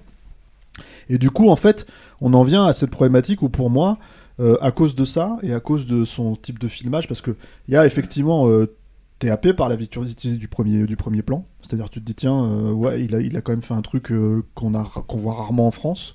En fait, qui part de, c'est vraiment un plan qui part d'une conférence de presse, en fait, en bas d'un commissariat, qui, en fait, il y a un cocktail Molotov qui est lancé. Euh, les mecs qui piquent un camion de police, qui partent en fait et qui traversent toute la cité pour arriver jusqu'à jusqu'à comment dire, euh, enfin toute la route en fait pour arriver jusqu'à voilà ils sont poursuivis, il y a, une scène d'action et tout euh, pour arriver jusqu'à la cité. En fait vraiment la, caméra continue, c'est vrai bon y a forcément des coupes numériques quoi, enfin ils ont ils masquent ça forcément numériquement, mais c'est quand même impressionnant. Maintenant voilà quand on parle de plan séquence, pour moi c'est le seul qui est vraiment impressionnant. Là, je parle en termes de spectacle, hein, pur et dur. C'est-à-dire que, en fait, en gros, euh, parce que les autres, fondamentalement, c'est des plans séquences aussi. Moi, je pense que la problématique, en fait, euh, il y a eu souvent, souvent, il y a eu ce fantasme en fait hein, du film en, en- en plan séquence et on a, y a- il y a- 1917, ouais. Voilà, mais même euh, Gravity ou des trucs comme ça, il y a des moments où en fait, il y a eu des plans séquences. donné, il euh, était voilà. question que Gravity soit en plan séquence. Voilà, en plan séquence sont telles, et t'as, t'as pareil 20 minutes au début qui le sont, quoi, et qui sont, qui sont très impressionnantes et tout. Donc il y a un espèce de fantasme autour de ça, en fait, qui aujourd'hui est, est possible. C'est-à-dire euh, vraiment, en fait, des mecs comme Hitchcock se sont posés ces questions-là, ils ont, ils sont essayés. Et en fait, aujourd'hui, c'est possible. C'est-à-dire, c'est littéralement possible par, euh, par, euh, par, par la technologie actuelle. Donc la question maintenant, c'est qu'est-ce que ce langage signifie? Et le problématique de ce que ce langage signifie, et là je parle vraiment purement de cinéma, hein, c'est-à-dire qu'en fait on est sur la même note. C'est-à-dire qu'il aurait fait un film entièrement en gros plan, ce serait la même logique en fait. C'est-à-dire qu'il y aurait pas, c'est ça mon problème que j'ai avec ce film-là en fait aujourd'hui, c'est-à-dire que à part le premier plan, effectivement qui est très spectaculaire et qui en fout plein la gueule, hein, je veux dire tous les autres plans finalement c'est des mecs qui marchent dans des couloirs, qui sont filmés en gros plan, souvent avec des longues focales, souvent en fait donc et en fait au bout d'un moment euh, tu te perds dans la cité. T'as pas vraiment de mise en place de ce qu'est la cité. T'as- de temps en temps, t'as des, t'as des petits trucs comme le moment où ils vont chercher le gars qui est en train de poser ses fleurs là. Voilà, où tu as effectivement des, des- images un petit peu, euh, comment dire, amples et, spectaculaires, mais pour moi, ce que je retiens, c'est pas ça. Ce que je retiens, en fait, c'est vraiment, au bout d'un moment, des mecs qui marchent dans des couloirs, en fait, et qui sont en train de passer d'un point A, d'un point B, pour, euh, en fait, euh, aller à la prochaine étape, en fait, de cette nuit, comment dire, voilà. Et c'est, comment dire, c'est de l'écriture, du coup, parce que ça révèle cette écriture-là, c'est de l'écriture, finalement, qui a, qui a, qui a ouais, Enfin, je sais pas, j'aimerais bien voir la tronche du scénario, parce que j'ai l'impression que c'est vraiment, en fait, à un moment donné, c'était, et c'est, Gavras hein, qui l'a écrit avec euh, Lajli et une troisième personne dont j'ai, plus le nom, mais, euh, mais euh, en gros, j'aime- j'aime- j'aimerais savoir à quoi ressemble ce scénario, parce que j'ai l'impression que si c'était pas lui qui le réalisait, en fait, on lui aurait dit, mais il se passe quoi là dans le film? Il se passe rien, en fait. Et globalement, c'est tout le problème du film, c'est qu'il se passe pas grand chose, en fait. Donc, du coup, euh, moi, c'est mon, mon, mon problème, c'est qu'il y a une espèce de d'esbrouf autour de ça. Euh, voilà, alors je, je serais euh, de mauvaise foi, euh, de très mauvaise foi, on va dire. euh, je dirais, bah voilà, c'est on dirait une pub euh, Givenchy par moment, quoi. Parce que euh, le gars, il vient de là, hein, il vient de la pub, il vient du court Il a fait des il vient clips, des clips et tout ça, beaucoup. etc., etc. Et, et que c'est quelqu'un qui a, qui a le sens de l'image, quoi. Euh, mais le truc, c'est que au-delà de ça, en fait, c'est que même s'il ne entre guillemets ne vend pas les mêmes choses en fait dans son film. Euh, c'est-à-dire ce n'est pas une pub Givenchy hein, on se calme évidemment. Euh, le truc c'est que malgré tout il y a quand même euh, l'idée de vendre un peu de vide.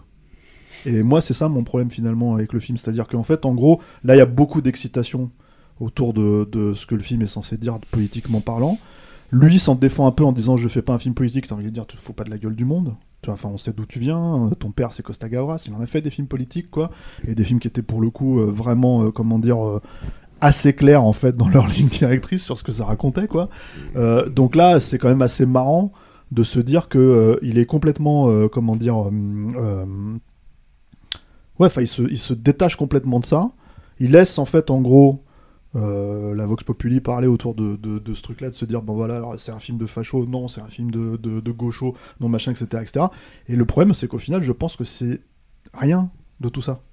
C'est tout le problème. C'est-à-dire que c'est même pas un film de gaucho ou un film de facho, c'est tellement finalement. euh, lui, il prétend travailler la symbolique, mais même la symbolique, ça se comprend en fait. C'est pas, c'est pas un truc, même si c'est à plusieurs degrés de lecture, ça n'a pas 300 degrés de lecture qui partent dans tous les sens. C'est normalement ça va dans une direction quoi. Et là en fait le problème c'est que ça va dans toutes les directions.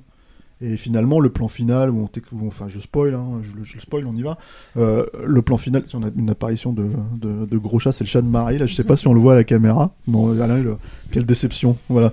Euh, et, euh, et en fait en gros le, le- le- la problématique de ce plan final, c'est que finalement l'incident original en fait qui crée en fait toute, le, la mort du, du- jeune frère en fait qui crée en fait tout le comment dire toute la révolte c'est comment dire c'était des flics qui auraient tué cet enfant et à la fin on comprend enfin moi j'ai compris ça j'imagine que vous aussi que non c'est un groupuscule d'extrême droite en fait qui s'est déguisé en flic et qui a, qui a- Un false flag d'extrême droite. voilà, et, et- et en gros, ça se termine sur quand même le plan final euh, de un costume de police avec le mot police en gros qui brûle quoi. Donc bon, je, je- vu en fait ce qui se passe ces cinq dernières années euh, dans ce pays en fait euh, sur la police et sur le, enfin tout ce discours-là, etc., etc. Je pense que en fait, si le mec se dit qu'il fait pas un film politique, Enfin, je sais pas, je sais pas, il était pas là les cinq dernières années, je sais pas, il y a un problème en fait. Mais donc du coup, c'est normal que quelque part en fait ça, ça chauffe un peu les gens. Mais, euh, mais le problème, c'est qu'à la fin, et moi je le regarde vraiment d'un point de vue cinématographique, euh, non, ça raconte pas grand chose. Si tu décontextualises ce film, tu le mets dans 15 ans, euh, tu le regardes dans 15 ou dans 20 ans, il aura pas plus de sens que, que, que ce qu'il en a aujourd'hui, si ce n'est que bah, c'est le, le, le contexte social qui fait que, que- qu'on, qu'on en parle à ce point-là. Ça, et effectivement le fait que, bon, c'est un film ambitieux euh, à, à l'aune du cinéma français, euh, un film qui coûte très cher, un film qui assume euh, sa technicité, un film qui, un film qui assume en fait l'idée de parler visuellement, on va dire, euh, de ce sujet-là. Donc voilà quoi. Mais, euh, mais globalement, malgré toutes ses ambitions, en fait, moi je trouve que le film s'écrase quoi. Et finalement, c'est bah, mettre toute cette technique, mais au service de quel récit? De quel propos? Bah le propos, euh, pff, encore une fois, moi j'ai du mal à le. Oui, c'est ce que voilà, tu dis. euh, ouais. Rafik, on t'a pas encore entendu. J'ai vu, le film- j'ai vu le film aussi. Juste un truc avant, euh, juste, moi je trouve que le. Je te laisse la parole Rafik juste après, mais. euh, moi je trouve que Lajli et, et Romain Gavras, pour moi c'est. euh, toute proportion gardée, hein, c'est les, enfants de la haine. C'est-à-dire qu'en gros.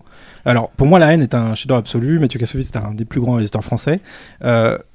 Clairement leur film moi j'ai beaucoup aimé les Misérables mais je trouve que euh, on peut pas comparer les Misérables à, euh, à Athéna. C'est pas du tout la même ambition euh, de discours enfin de, ce que ça veut raconter. Là Athéna pour moi ça prend vraiment le décorum d'une émeute etc pour en faire un bel objet cinématographique ce que tu dis et ce que tu reproches en fait. Et le côté politique moi je, oui, effectivement, il y a des maladresses euh, sur la fin, euh, mais je, je à, à aucun moment je l'ai vu comme un film politique parce que euh, c'est pas filmé comme quelque chose de réaliste. C'est-à-dire qu'il se sert de la culture visuelle euh, de l'émeute, de la cité, de la banlieue, des, de plein de choses, même des médias, etc. Mais c'est toujours un cran au-dessus. C'est toujours, un, tu vois, il pousse le potard un petit peu, un petit peu plus fort, sauf dans la violence, par exemple. La violence, elle est un petit peu en dessous. Euh, Il n'y a, pas de- y a pas de grosse scène de violence, en fait. C'est violent dans ce que ça montre, mais il n'y a pas de, de, de scène gore. Enfin, tu vois, il n'y a pas des tabassages, tu les vois hors champ, euh, des trucs comme ça. Euh, Je lui reproche pas de Donc, faire du un coup, pour moi, on est, on est hein. un peu dans du lyrisme en fait. Mm. Euh, alors après, ce que ça raconte, ce que ça raconte pas, moi, je suis pas spécialiste en tragé- tragédie grecque, donc c'est vrai que la fin me pose problème, mais il y a vraiment que la toute fin qui me pose problème en fait. Tout le reste, Bah, en fait, vraiment, t'as- euh, t'as- t'as t'as une façon de, en fait, une euh. façon de montrer les CRS par exemple, si tu veux. En fait, en gros, c'est en gros c'est c'est c'est Spartiates. Ils sont là en train de, de, de mettre leur bouclier. C'est qu'il y a un truc de CRS que les CRS ne font pas. Tu vois. Mais moi, j'ai envie de dire, si ton fantasme en fait c'était de faire ça, et en plus, dont t'as 35 patates, tu vois. Moi, je veux bien qu'ils fassent un film sur euh, sur les Spartiates. Hein. Ça me dérange pas. hein, tu vois. J'aurais préféré ça en fait, si tu veux, dans l'absolu. Mais après, moi, je lui reproche pas de faire un objet cinématographique. hein. Là, justement, mon problème, en fait, c'est qu'un objet cinématographique est censé avoir un peu de sens, tu vois. Là, euh, si tu veux, euh, je peux apprécier la maestria visuelle, en tout cas les dix premières minutes, et puis après, ça- c'est- je, je la vois plus. C'est-à-dire, ça. La scène, la scène dont tu parles avec les CRS qui, euh, qui forment cette espèce de, de bouclier euh, Mm. géant romain, moi tout de suite ça m'a convoqué euh, Astérix. Et du coup, ça m'a un peu sorti du côté Ouais. dramatique parce que Bah, je voyais les centurions euh, et les, les soldats romains qui avancent dans Astérix exactement euh, euh, en se protégeant de la même manière. Quoi. Bah, c'est une technique de combat. Mais tu sais, en fait, euh, apparemment, c'est lui qui prétend faire un film de guerre, euh, euh, on va dire. Ouais, puis pas seulement ça, en fait. C'est-à-dire, il prétend faire un film de guerre, on va dire, euh, au sens symbolique du terme. C'est-à-dire qu'en gros, euh, ça pourrait. Ce que, ce que raconte le film. euh, c'est-à-dire pas grand-chose, encore une fois, hein, euh, ça pourrait être finalement être mis un peu partout dans n'importe quelle époque, avec n'importe quelle veut en faire un espèce de récit universel, comme les tragédies grecques sont censées reprendre des thématiques. C'est l'ambition. Rafik, est-ce que tu es d'accord avec tout ça Qu'est-ce que tu en penses Junior Euh, ben, euh, Déjà, euh, je pense qu'on a compris qu'autour de cette table, il y avait. J'aimerais dire, de, à partir, il faut savoir ce genre de film à partir de quel endroit on, on- on en parle. Comme souvent en France, une des premières choses qui a été euh, reprochée, euh, c'est de faire de l'effet, euh, de l'e- de l'effet scénique. Une partie des critiques qui, s'attaquent au film s'y attaque justement pour son à cause de son esthétisme. et ça, j'ai envie de dire, allez vous faire foutre. Parce que si, si le cinéma, c'est pas de la mise en scène, si le cinéma, c'est pas un point de vue, pourquoi tu viens me faire chier Euh, Va faire autre chose. Euh, Il y a des tas d'autres métiers super intéressants à faire. Euh, mais si tu fais du cinéma, tu me forces au point de vue. Donc pour ça, je serais partisan de, ce genre de film, et je pense que au- ici on est tous partisans de ça. Euh, ensuite, euh, il y a la question euh, justement de, la- politique, de l'irresponsabilité dont fait preuve, dont ferait preuve le réalisateur en, s'attachant à un sujet de société aussi douloureux, dangereux, sensible, pour justement en faire des images. Là, j'ai aussi envie de répondre, allez vous faire foutre. Euh, on revendique le droit à l'irresponsabilité politique. Euh, sinon, on, on- sinon, on arrête de faire des films de fiction. Euh, parce que tous les films de fiction qu'on peut imaginer partiront de toute façon d'un postulat idéologique, d'une façon de voir le monde, etc. Donc là, là non plus, il n'y a, pas de a pas de problème. Moi, le seul problème que j'ai avec, avec le film, paradoxalement, c'est ce que moi je considère être son manque de confiance dans les images. Euh, Romain Gavras, on vous l'avez dit, euh, il, il a fait partie du collectif euh, a Avec, euh, avec euh, Kim, Kim Chapiron, oui, pardon, ils l'ont, cofondé tous les deux. Euh, et, et c'est un collectif, à l'époque où Stéphane et moi on bossait, à, Eric on bossait à Mad Movies, qu'on nous renvoyait souvent à, à la tronche. En fait, les, les- les lecteurs nous disaient mais pourquoi vous parlez pas d'eux, pourquoi vous faites pas ci, pourquoi vous faites pas ça? La raison, c'est qu'on n'était pas tellement impressionné euh, par, euh, euh, par ce qu'on faisait. C'est des mecs qui bossaient beaucoup, qui tournaient énormément, mais en fait, ça s'apparentait souvent à de la performance. Un petit peu comme peuvent le faire aux États-Unis tous ces réalisateurs qui sont nés sur- la scène skateboarding et compagnie, qui, qui cherchaient les moyens les plus dingues de filmer des des, des, des prestations de, de, de trucs et qui ont effectivement avaient toujours des caméras euh, mini ou des drones ou des machins bon. Mais c'était pas du travail scénique. C'était juste euh, ma, caméra a fait un truc qu'on n'a jamais pu faire ou qu'on n'a jamais pu filmer comme ça. Donc on est dans la pure performance. Et moi ce- ces plans séquences euh, euh, dont on parle en fait ils m'impressionnent pas esthétiquement euh, je, vois effectivement la performance. Euh, je me dis, ah ouais, ok, tu, tu m'en as mis plein la gueule, mais, mais à quel moment tu, tu m'as fait danser en fait avec toi? Et, et moi, les plans séquences qui me font vibrer au cinéma sont des plans séquences qui sont chorégraphiés, où il y a une, rythme, euh, une rythmique, une musicalité que personnellement, je n'ai pas trouvé dans, dans le film à, à aucun moment. Euh, donc en fait, notre euh, rapport au film autour de cette table, il est vraiment sur cette question, euh, sur cette question esthétique av- avant tout. Ensuite, par rapport à la question du récit, au début, on a l'impression que cette série de plans séquences va nous forcer à une série de points de vue, puisque donc on a euh, celui de, j'ai pas les noms des, des personnages, mais donc du, du, du, du gamin aux cheveux longs, euh, le frère du milieu, c'est Karim, merci Joué par Sami Slimane. voilà, qui est celui qui en gros a déclaré la guerre d'une certaine façon, qui, qui refuse la compromission. Euh, et, on- et, et, et ensuite on a son frère, euh, pardon, on a le, le dealer, euh, donc le Mokhtar, le joué Mokhtar, par voilà, Wassini Mbarek. qui lui a une certaine vision de la, de la cité, euh, en gros, qui tournerait autour de son nombril, quoi.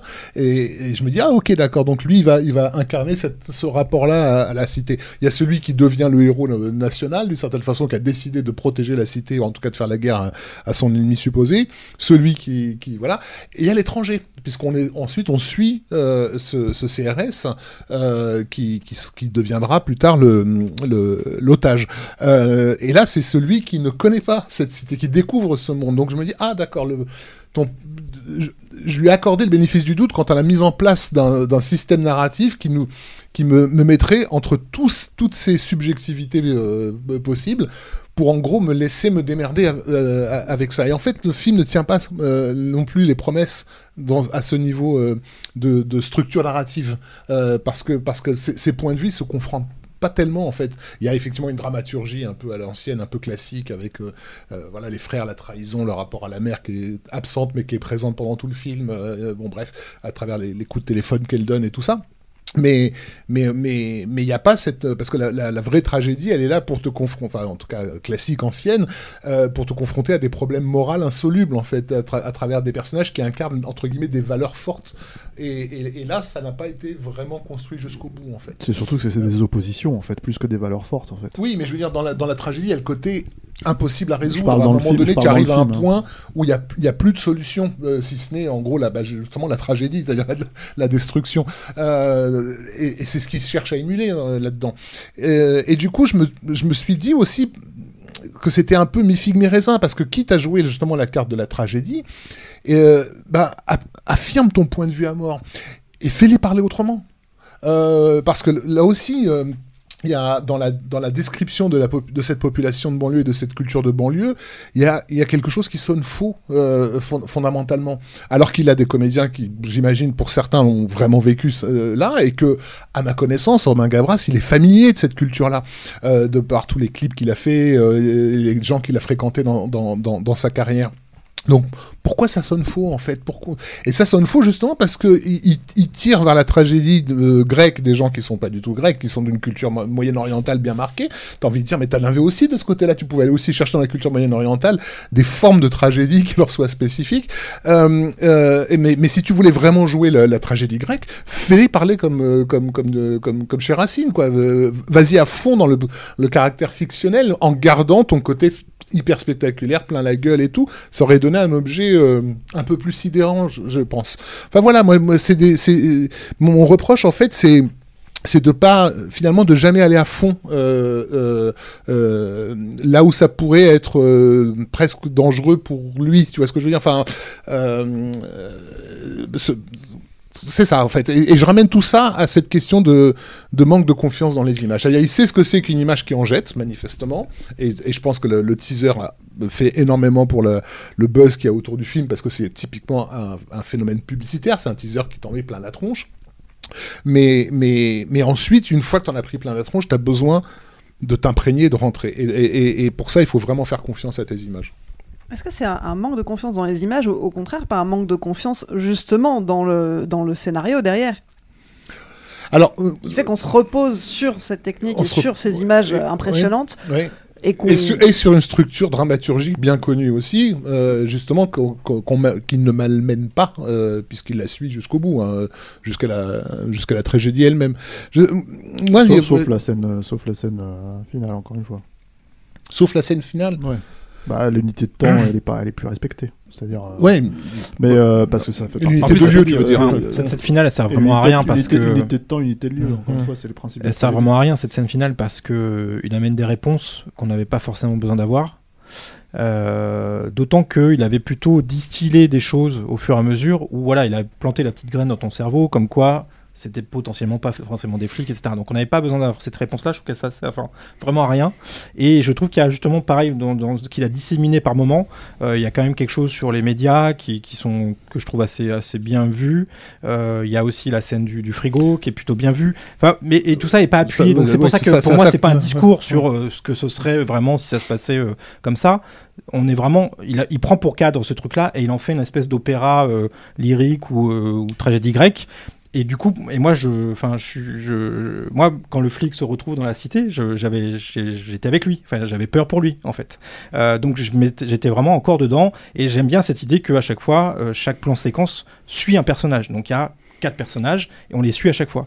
Euh, après, t'en as qui disparaissent, donc on les suit moins, forcément. Mais euh, euh, et du coup, j'ai adhéré à ce, à ce modèle narratif-là, en fait. Oui, mais qui visuellement. Mais après, il te met nous.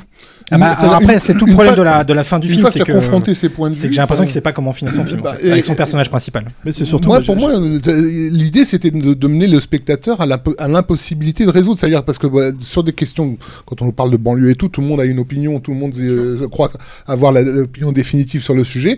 Là, je te mets dans les, dans les basques de chacun de ces personnages et, à la, et, et au bout du compte, tu ne sauras pas du tout. Oui, mais c'est des Euh, archétypes. bon. Donc, euh, Oui, mais Ouais, enfin, justement, ça dépend lesquels. Hein. encore une fois, il s'agit d'aller jusqu'au bout, jusqu'au bout du truc. Tu, tu le poses au début de ton film, donc tu exploites-le. Tu as mis le spectateur dans cette condition-là. Il est à la fois du côté de Karim, à la fois du côté de, de- de- de- du flic, à la fois du côté. Il sait pas où il en est, le spectateur. Confronte-le à la tragédie, à la possibilité de résoudre ce, ce truc-là. Et, franchement, pour le coup, le- le- le- la fin du film, pour moi, c'est une pirouette qui, là, effectivement, je peux comprendre le, le, le côté. euh, euh, scandalisé de pas mal de journalistes sur, le, sur les responsabilités politiques et tout, mais le côté bon bah finalement je vais tout faire péter euh, avec un euh, avec un, un radicalisé euh, qui, ouais, qui vient, enfin, voilà, bon, qui vient de c'est pareil, encore une fois, je veux dire, je suis désolé, mais en fait, je, je trouve ça quand même compliqué de. de, de, de- Moi, moi je, je- encore une fois, je. Je m'en fous parce que je suis pas Romain Gavras, donc je m'en fous que ce soit un film de droite, je m'en fous que ce soit un film de gauche. Mais vraiment, en fait, c'est-à-dire que avec moi, quand on me raconte un film, je veux que le mec me raconte ce qu'il me raconte. Et le problème, en fait, c'est que je ne sais pas où il va. C'est-à-dire, en fait, dans ce truc-là, c'est-à-dire que, en fait, ça participe aussi de ces problématiques. On, on peut pas enlever le fait que ça se passe dans une banlieue. On Mm. peut pas enlever le fait que ça se passe dans ce truc-là. Je vais pas aller jusqu'à jusqu'à euh, me, me- être scandalisé par, par, par ce que ça raconte, parce qu'encore une fois, je ne comprends pas ce que ça raconte. Et du coup, la problématique d'utiliser ce mec-là qui est un fichier S, c'est un truc. En fait, tu- moi déjà au début, je me- je l'ai vu arriver, je me suis dit c'est Marvin dans Die Hard 2. C'est un fou, euh, un petit un petit foufou là, tu sais, qui, euh, qui, qui utilise des explosifs, qui est un peu machin. Et, franchement. Je vois pas du tout ça comme un personnage de tragédie, je vois ça vraiment comme un personnage de film d'action euh, des années 80, quoi. Complètement Nasbrock, tu vois, écrit à la truelle, quoi. C'est-à-dire vraiment, tu te dis, alors on te le présente d'abord comme un mec, euh, tu vois, un peu. euh, Il est le seul à s'occuper des fleurs dans, dans, dans cette pendant que cité. c'est en train de le, pendant que c'est le bordel, tu vois, Euh, et en fait, en si tu vois, train c'est. Ah, si. Mais c'est que de l'opposition, ces trucs-là, en fait, tu vois ce que je veux un dire peu, c'est- un peu adolescent, c'est-à-dire c'est-à-dire oui. que le type qui essayait de rendre cette cité belle et vivable euh, sera aussi celui qui la détruira. euh, Mais c'est que ça. Le parce mec, que la société, voilà, parce que la société, euh, la, la structure na- dram- dramaturgique lui aura pas laissé le choix quoi, que de tout faire c'est un, péter. c'est un personnage prétexte en fait hein, pour, pour la fin du film. C'est, ça, ça crée une surprise à un instant, à un moment, euh, plutôt dans, les, dans le dernier tiers du film. Euh, en soi, euh, moi je m'en foutais un peu de son histoire à ce gars-là. Il, en fait quelque chose, on a l'impression que c'est peut-être un, je sais pas, un attardé ou, ou un etc. Il le met en- il le protège dans une, dans une, une école maternelle. On se dit, bon bah voilà, c'est que. Bon, il, il a peut-être pas toute sa tête et on va le protéger là. Et en fait, il y a un rebondissement qui fait sur le personnage. Mais en soi, le personnage, on s'en fout. Enfin, tu vois, j'ai jamais eu peur pour lui. C'est juste un, un ressort narratif, un ressort scénaristique le, le- pour, le- le problème, c'est en fait. Qu'il y a beaucoup d'écriture, et je pense que c'est ce qu'Eric voulait dire aussi à un moment donné, hein, dans, la, dans la problématique de l'écriture du film, c'est qu'il y a beaucoup d'écriture qui fonctionne comme ça. C'est-à-dire que moi, je suis désolé, mais le retournement de situation avec le frère qui d'un d'un seul coup pète un plomb parce qu'il voit son autre frère crever devant lui. Ouais, ça marche je, pas du tout, Je ça. me dis, mais en fait, comment est-ce que tu passes de, de- de chevalier blanc Tu vois, Ouais. en fait, ce qui était présenté, parce que parce a qu'il y a toute la de frustration hein. accumulée euh, depuis le début. Ou, euh, Oui, mais tu combles, tu combles le vide là. ou en tu fait, ce que je veux mais je sais bien, bah, que, oui, on c'est te le le présente comme un- on te euh, le présente ces personnages-là, militaire, c'est que on te euh, le présente comme un militaire, donc comme quelqu'un qui qui théoriquement revient a, aussi a- de- a vécu déjà l'enfer et qui a vécu l'enfer et qui c'est veut pas que censé- ça se reproduise, C'est censé euh, être son foyer, c'est censé être son, euh, son, son retour au bercail, et le bercail euh, devient se transforme en enfer, et lui du coup se résout à y retourner. Bon, mais encore une fois, c'est c'est un peu avec des gros sabots. C'est des gros sabots et surtout il y a ce truc en fait où bon moi le premier truc que je me suis dit c'est alors tu snaps effectivement. Voilà on spoil vraiment le film quoi. Mais tu snaps en fait quand le deuxième frère meurt alors quand le premier est mort il y a rien tu vois et tu tues le troisième C'est, euh, c'est, c'est, c'est- franchement, euh, ce perso, c'est n'importe quoi. Enfin, c'est, pour moi, c'est n'importe quoi. Mais après, et quand tu, parce que tu résumes, en fait, c'est ça que je veux dire. C'est-à-dire que quand tu regardes, peut-être quand tu, tu te poses pas la question quand tu suis le récit du film, tu vois. Mais franchement, quand tu résumes le perso, tu te dis, mais c'est n'importe quoi, ça tient Non, pas je pense qu'il estime aussi que, que si le. Enfin, moi, je le vois comme ça, hein, mais euh, il pète un câble à ce moment-là parce que justement, il a accumulé beaucoup de frustration à essayer de, de, de- de générer le calme et il n'y est pas arrivé. Et en plus de ça, c'est quand même euh, le frère dealer qui fait venir la bague qui tue son, son autre frère. Donc il y a une espèce de responsabilité et au moment, à ce moment-là, il explose. Alors après, ça va pas au bout puisqu'il devrait aller au bout du truc et il y va pas. Donc ce personnage, finalement, euh, qu'on suit depuis le début, bah, on a du mal à le suivre jusqu'au bout parce qu'on comprend pas bien pourquoi il. Mais je pense que c'est le problème de tous les personnages en fait du film. C'est-à-dire que pour moi, et justement, on en vient à euh, la façon, la forme du film, en fait, qui te force à ça. C'est-à-dire, en fait, c'est ce que je disais au début. C'est-à-dire que pour moi, en fait, en gros, le langage du cinéma, c'est un langage. C'est-à-dire que tu utilises en fait tout un tas de, de, de- formes, en fait, de, conjugaison, de, grammaire. En fait, tu utilises tout son éventail là. Et là, je me retrouve avec un gars qui utilise cinq fois la même, euh, la même, euh, le même phrasé, on va dire, pour te présenter cinq fois des persos différents, juste pour que toi, en fait, si tu veux, le temps que tu passes avec eux, sans que la caméra elle coupe, te permette de dire ah bon bah je passe du temps avec lui. Mais en fait, le scénario te le propose jamais. Euh, le comment dire euh, le- les, retournements de situation ne sont pas cohérents tu vois enfin psychologiquement parlant et je veux dire mais, quand je dis psychologiquement parlant même à, tra- à travers un, récit de, fiction hein, tu vois. Donc du coup en fait pour moi à la fin en fait cette espèce de dialogue là où il répète cinq fois la même chose euh, avec cinq personnages différents on va dire je, je, sais pas combien il y en a quatre cinq tu vois ça revient en fait à redire plus ou moins la même chose puisqu'il dit pas grand chose et du coup en fait moi le, problème que j'ai c'est que je me dis j'ai du mal à voir ce gars là Romain Gavras comme un grand esthète en fait. C'est-à-dire que en gros pour moi être esthète c'est pas que la- peut-être son chef op et voilà euh, un talent fou tu vois incroyable mais là en fait si tu veux et c'est pas je suis pas impressionné à part peut-être encore une fois par la maestria, éventuelle du premier séquence je suis pas je suis pas du tout euh, euh, impressionné par le par par globalement le- l'ampleur que le film est censé avoir Alors si, moi il y a un truc qui m'a impressionné, peut-être de l'ordre du, du détail. J'ai dit tout à l'heure que esthétiquement j'étais pas pour le coup euh, impressionné, ni par la chorégraphie, mais par contre je lui suis reconnaissant, je leur suis reconnaissant à toute l'équipe. Pour moi, d'avoir pris soin de remplir le cadre, parce que en fait, il y a toujours un arrière-plan euh, vivant dans, dans, le film. Euh, et ça, c'est quelque chose dans le cinéma français, qui une fois que tu t'es concentré sur les comédiens, il n'y a plus rien d'autre derrière. euh, voilà, on, met une tenture, quoi. Là, si ça se passe sur, sur un bord de route ou de, plan et tout, tu as deux- trois connards à l'arrière-plan en train de, en, train de jeter des feux d'artifice ou de, ou de taper sur quelqu'un. Il y a, un, effort. Et d'ailleurs, je me demande dans, dans, dans quel cas ça n'a pas été joué avec la post-prod, post-prod? Parce qu'il y a des fois. Enfin, j'imagine que c'est difficile à diriger des séquences comme, euh, J'ai comme j'ai eu ça, avec un toute une article foule. euh, où en fait ça a été extrêmement répété. Il y a même eu des jours de tournage où il ne tournait pas. En fait. Ouais. Il ne faisait que répéter Parce qu'il y a- euh, il une y a longue beaucoup- C'est comme séquence. avec ses clips, hein, il faisait ça aussi. Les, mou- Ouais. les mouvements de foule sont chorégraphiés. euh, Oui, oui, exactement, mais, mais, mais chorégraphié justement pour pas que le- l'arrière-plan soit euh, figé et du coup donne l'impression que le, que, que, que le film euh, aurait- aurait pu euh, paraître fauché. Euh, C'est-à-dire que là, pour moi en tout cas, les, les 35 millions, ils sont quand même exploités euh, dans, dans, dans, 35 dans ce c'est film-là. beaucoup hein. C'est énorme, mais en attendant, quand je vois le film, j'ai pas l'impression qu'on se fout de ma gueule euh, en termes d'infrastructure et de logistique. Je bon, tu, tu sens qu'il y a eu une équipe qui a bossé euh, et justement qui a répété. euh, encore une fois, je- etc. chiffre, Mais on- Je crois qu'il y a eu 50 jours de tournage. je on reste encore, on reste encore dans la performance. Alors, la- je je j'ai employé ce mot. La performance, c'est un truc récurrent au cinéma, y compris chez les cinéastes qu'on admire, etc. Et les Hitchcock et compagnie, ils faisaient déjà de la performance. Mais cette performance, elle leur servait à atteindre un point artistique spécifique que ah, je trouve que le film n'y- parvient, jamais. On reste dans le waouh. Oh, il l'a fait. euh. Ah, il y a une cascade en, plein, dans, le plan séquence. tout. Alors, euh, chapeau à l'équipe de cascadeurs. Il y a des trucs complètement dingues dans le film euh, à ce niveau-là. Mais j'aurais aimé une bascule, tu vois. Enfin, un truc à un moment donné où, où le, le, le wa de. De, de, la performance du danseur qui a fait un super, un super geste devienne aussi grâce de la danse et je, je l'ai pas eu cette grâce. Mais en fait, euh, moi, je trouve que dans, dans ce film-là, il y a euh, y a quelque chose qu'il faut quand même souligner et qu'il arrive à, bien faire. À partir de ce personnage-là de, de Karim, il arrive à un moment quand même à construire un, à partir de pas grand-chose, un général d'armée. Ça, j'aime beaucoup. Cette idée où à un moment, ce mec-là, il galvanise la foule et il devient, euh, il se transcende. euh. Ça, c'est vachement bien. Et moi, je vais me souvenir de ça, en fait, dans ce film. Pour moi, tout ce qu'il y a de politique euh, ne peut pas être traité parce que le scénario est raté. Donc, en fait, c'est peut-être ça que bah, je vais... Je, ben, je, je vais pas aller sur, ces plates-bandes-là parce qu'en fait, il, il est pas assez bien formé euh, dans l'écriture. Il est trop confus euh, pour être euh, vraiment politique. Et même, je suspecte, pour savoir lui-même ce qu'il veut vraiment dire. Donc je vais juste me souvenir du côté visuel, du côté impressionnant des choses. J'étais content de l'avoir vu. C'est un film que j'aime bien. Je pense que c'est son meilleur film de très loin. Et euh, malheureusement, il n'arrive pas à ce stade du politique, ni même du mythologique, qui est évidemment le stade au-dessus. Donc euh, appeler ça une tragédie, bon bah ça, ça se mérite, évidemment. Et, mais ça reste un film pas mal, quoi. Mais c'est pas une tragédie et c'est pas un film politique. Je pense pas. Bon, ça, ça sera le mot de la fin pour Athéna. Athéna donc, de, de Romain Gavras, disponible depuis le 23 septembre sur Netflix si vous voulez vous faire votre propre avis. Regardez-le, puisque euh, ici on n'a pas réussi à trancher de façon suffisamment claire.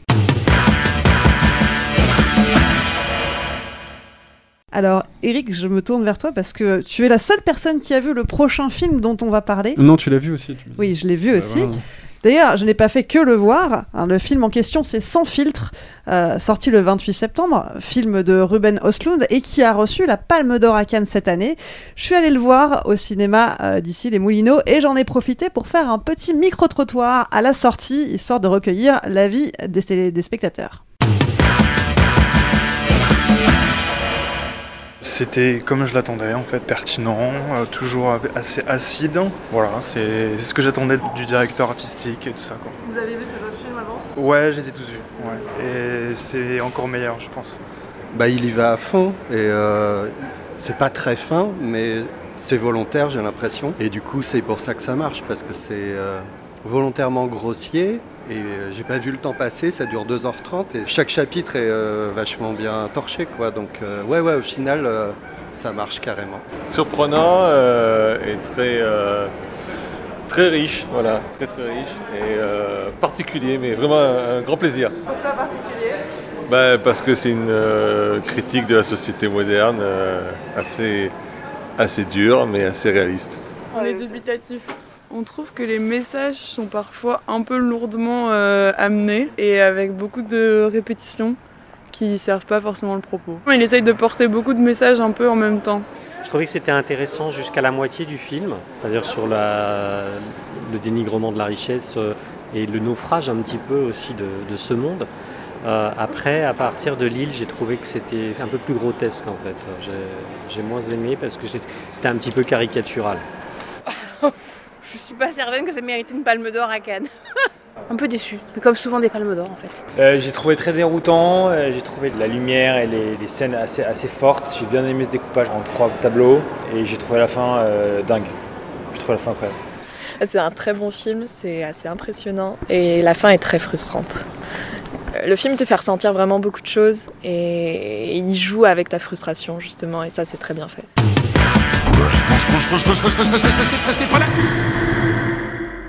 Donc voilà l'avis euh, des spectateurs euh, qui ont vu avec moi sans filtre euh, hier au cinéma d'ici les Moulineaux. On voit que les avis sont assez partagés. Alors c'est vrai que je ne l'ai pas dit en introduction. Qu'est-ce que ça raconte comme histoire sans filtre? Bah, On y suit un couple, un mannequin et une influenceuse qui vont se retrouver sur une croisière de luxe, hein, sur un yacht. Et puis une tempête se produit et, euh, et tout bascule, pour ne pas faire de jeu de mots. Euh, Eric, toi, est-ce que tu trouves que ça mérite euh, la Palme d'Or? Est-ce que le film t'a plu? Bah, j'ai vu suffisamment de palmes d'or pour me dire que oui, ça la mérite, parce qu'il y en a quand même qui sont quand même qui sont quand même pas terribles. Pour moi, une Palme d'Or, ça veut plus rien dire. D'ailleurs, quand, on regarde le, le festival de Cannes est devenu exactement ce que le film dénonce.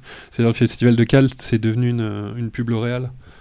Pour moi, le- Cannes, ça n'a plus du tout euh, d'impact. Pour moi, hein, euh, personnellement. Euh, moi, je suis allé voir ce film en fait parce que je fais depuis longtemps quelque chose avec Woody Harrelson. C'est un type que je suis et souvent en fait, il m'a permis parce que je trouve que c'est un mec qui a plutôt bon goût de découvrir des films que j'aurais pas vu sans lui, notamment Rampart que j'aime beaucoup, Defender que j'aime beaucoup, The Duel récemment que j'aime beaucoup. Donc là, j'ai fait à, peu près la même chose et, et suis j'y suis allé pour lui surtout.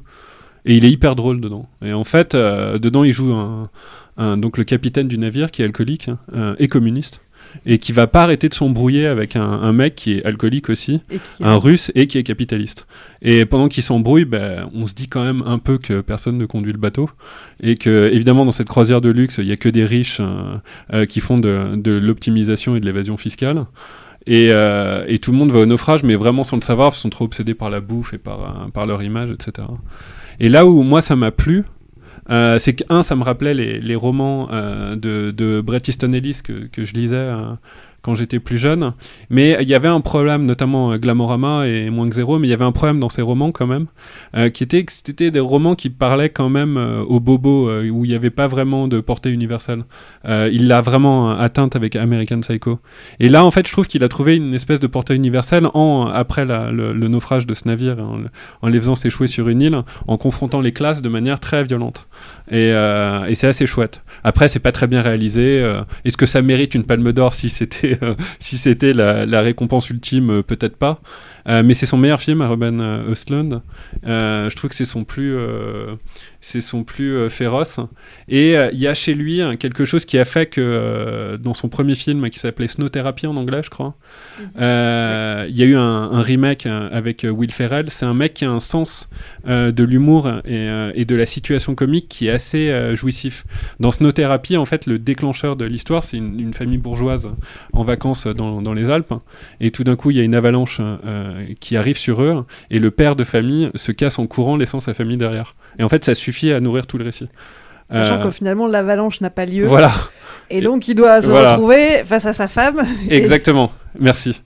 Et en fait, il fait un peu le même coup dans son filtre. euh, de, de manière très fine où à un moment euh, donc ce couple de où il y a un mannequin et, et une influenceuse ils sont en train de dîner à table il y a la- il y a l'addition qui arrive et on sent que le mec veut pas payer quoi et à un moment il, il pousse l'addition un peu vers sa meuf et au moment où il touche l'addition sa meuf dit merci beaucoup comme si c'était à lui de payer et en fait ça ça va euh, ça va avoir une grosse incidence en fait sur tout le récit et c'est assez rigolo en fait et assez euh, assez frais de voir ça et la toute première scène du film ou c'est juste après je sais plus euh, non, c'est c'est juste C'est avant. juste avant. Ouais, il y a une scène de casting. Qui est super. Moi, j'ai travaillé, j'étais assistant euh, dans la mode à un moment, et c'est vraiment, c'est exactement ça. C'est des gens qui, qui s'estiment experts sur des moods de visage euh, et des attitudes à avoir, et qui sont en fait des clowns. Quoi.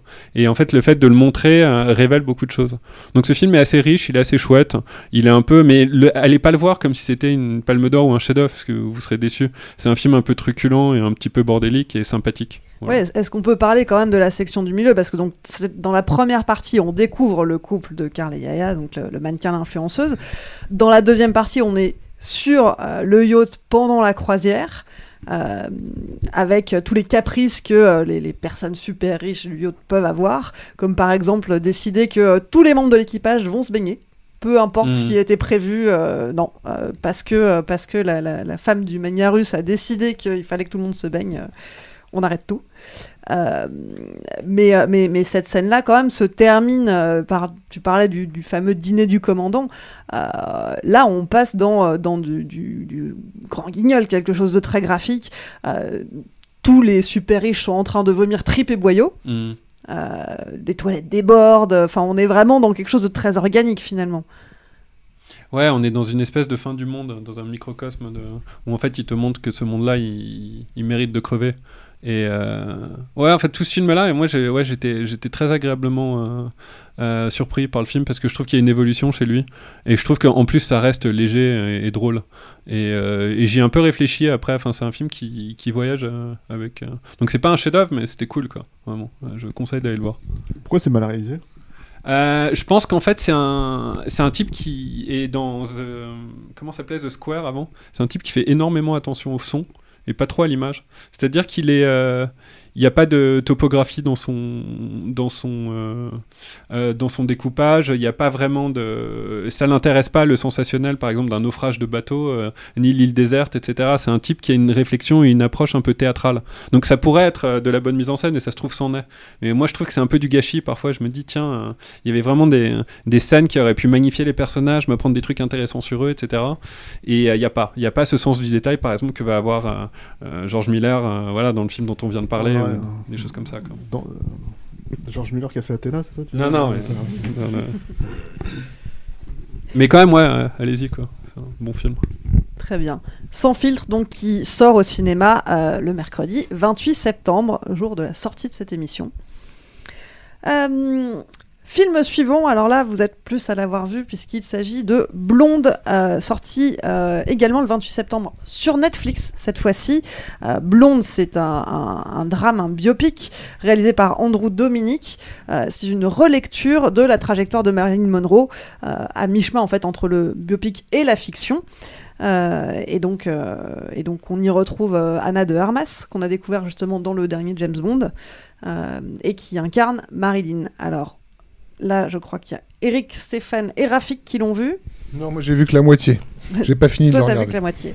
Bon, alors, Stéphane, est-ce que tu veux euh, te lancer Oui, alors sur Blonde euh, est-ce que je veux me lancer Non, mais oui, je vais le faire. Euh, Oui, parce que c'est film sulfureux, euh, enfin en tout cas qui a été euh, présenté comme sulfureux par rapport à l'histoire. Alors c'est un film qui est présenté comme un film sulfureux. Alors pour nous les cinéphiles, euh, il y a quand même une logique de classement, même si ça n'a pas grand sens sur Netflix en réalité. Euh, c'est que puisque c'est un film qui débarque sur Netflix et que nous on ne verra pas en salle, qu'aux États-Unis euh, c'est une sortie très limitée en salle hein, finalement. Euh, c'est surtout un film de festival hein, qui a tourné dans les festivals pour notamment Venise et tout. Et du coup en fait il y a un classement qui est le classement NC17 qui est assez rare en fait pour des films de cette ampleur on va dire qui est le classement qu'avait reçu par exemple Showgirls de, de Paul Verhoeven à l'époque et qui en fait sous-tend que le film effectivement pourrait être vraiment plus sulfureux que la moyenne quoi. Euh, là en l'occurrence on va bon tout le monde en a parlé hein, donc euh, voilà on va le dire on va dire que en gros le classement NC17 c'est pour justifier euh, une scène de fellation qui intervient dans la dernière partie du film quoi qui reste quand même très suggéré hein. je sais pas si on peut Ouais, dire- ouais, ouais. oui ça, c'est pas totalement C'est bah, pas. on comprend ce qu'elle c'est- plus que suggéré. oui, mais ce que je veux dire, c'est que par exemple, je vais te prendre un autre exemple en fait d'un film qui était aussi classé NC17, euh, euh, In the Cut de, de Jane Campion, où il y a littéralement une fellation. Alors c'est, c'est, euh, en l'occurrence, c'est, c'est une prothèse hein, dans, le, dans le film, mais c'est censé être une vraie fellation. Et là, on la voyait pour le coup, il y a une actrice qui a fait la performance. euh, voilà, Anna, Anna de Armas.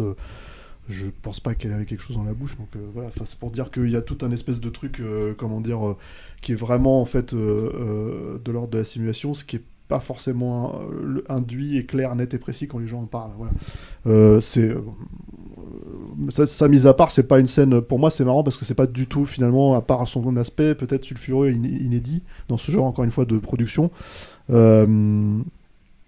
C'est euh, c'est pas une scène que je retiens en fait. C'est-à-dire ce qui est assez marrant en fait avec ce film-là, c'est que bah, c'est on parle d'Andrew Dominique, donc c'est quand même un esthète aussi. Hein, euh, C'est-à-dire on, a quand même parlé beaucoup de mecs qui mettent en image euh, vachement dans cette émission pour cette première quoi. Et du coup c'est quelqu'un qui joue. Alors il y a un énorme jeu avec les formats, par exemple en fait. C'est constant en fait dans le film. Le film va passer en noir et blanc, il va passer en 1.66, il va passer en, en scope parfois. C'est rare, mais ça il le fait de temps en temps. Euh, et en fait, il y a un changement de format comme ça qui, pour moi, me, me comment dire, euh, à part les moments où il essaye vraiment de refaire, on va dire, des, des, des, des moments clés. De, C'est des photos euh, très. euh, voilà, très connues en très fait connues de, de Marilyn, qui reprennent en fait, qui prennent vie en fait, on va dire. à l'écran en fait dans certaines scènes, c'est-à-dire quand elle est chez elle, euh, en train de discuter avec des gens et qu'en fait il fait ouvertement référence à une photo connue et ce genre de choses. Le, plan final, parce qu'on on connaît la trajectoire de Marine, on sait comment elle est morte. Euh, en gros, le plan final, euh, en gros, fait référence aussi à une photo très connue de Marilyn, qui était une photo de nu. Donc voilà, il y a tout un tas de trucs comme ça, un tout un tas de jeux qui, pour moi, en fait, euh, à cause de ce type de mise en scène, déjà me fait assez régulièrement sortir du récit parce que je le vois le changement de format, c'est-à-dire que je me dis tiens d'un seul coup, voilà, et, et- moi mon cerveau, peut-être c'est un cerveau de critique, mais c'est mon cerveau il est vrillé d'une manière où je me dis quel est le sens? D'un seul coup, et je ne l'ai pas euh, J'ai- une théorie là-dessus. Euh, avec plaisir. Et du coup, en fait, si tu veux, ce que je veux dire par rapport à ça, c'est que du coup, je vois un très beau livre d'images euh, qui essaye d'être euh, sali. En fait, alors, on- le, le parcours de Marilyn, on sait qu'en fait, elle en a chié euh, comme c'est pas permis, quoi. C'est- quand même un truc assez, assez connu. Mais même dans la fiction, il invente, on va dire, des. euh, des euh, Enfin, ce qu'il n'y avait pas forcément besoin, à mon sens. Oui, il mais- invente des sévices en plus qu'elle ah ouais, subi. c'est-à-dire qu'elle se fait violer par euh, Zanuck et en fait, en gros, dans le film, hein, euh, et il n'y a aucune trace de, de comment dire, de preuve de même voir. On de... sait pas si c'est Zanuck, hein, dans le film. Si c'est bah c'est Mr Z quand même, mais c'est le Mm. patron de la Fox, si tu veux. En fait, c'est le patron du studio qui, qui, la, qui la suit quand même pendant tout le reste du film, puisqu'elle fait beaucoup de films pour la Fox et tout.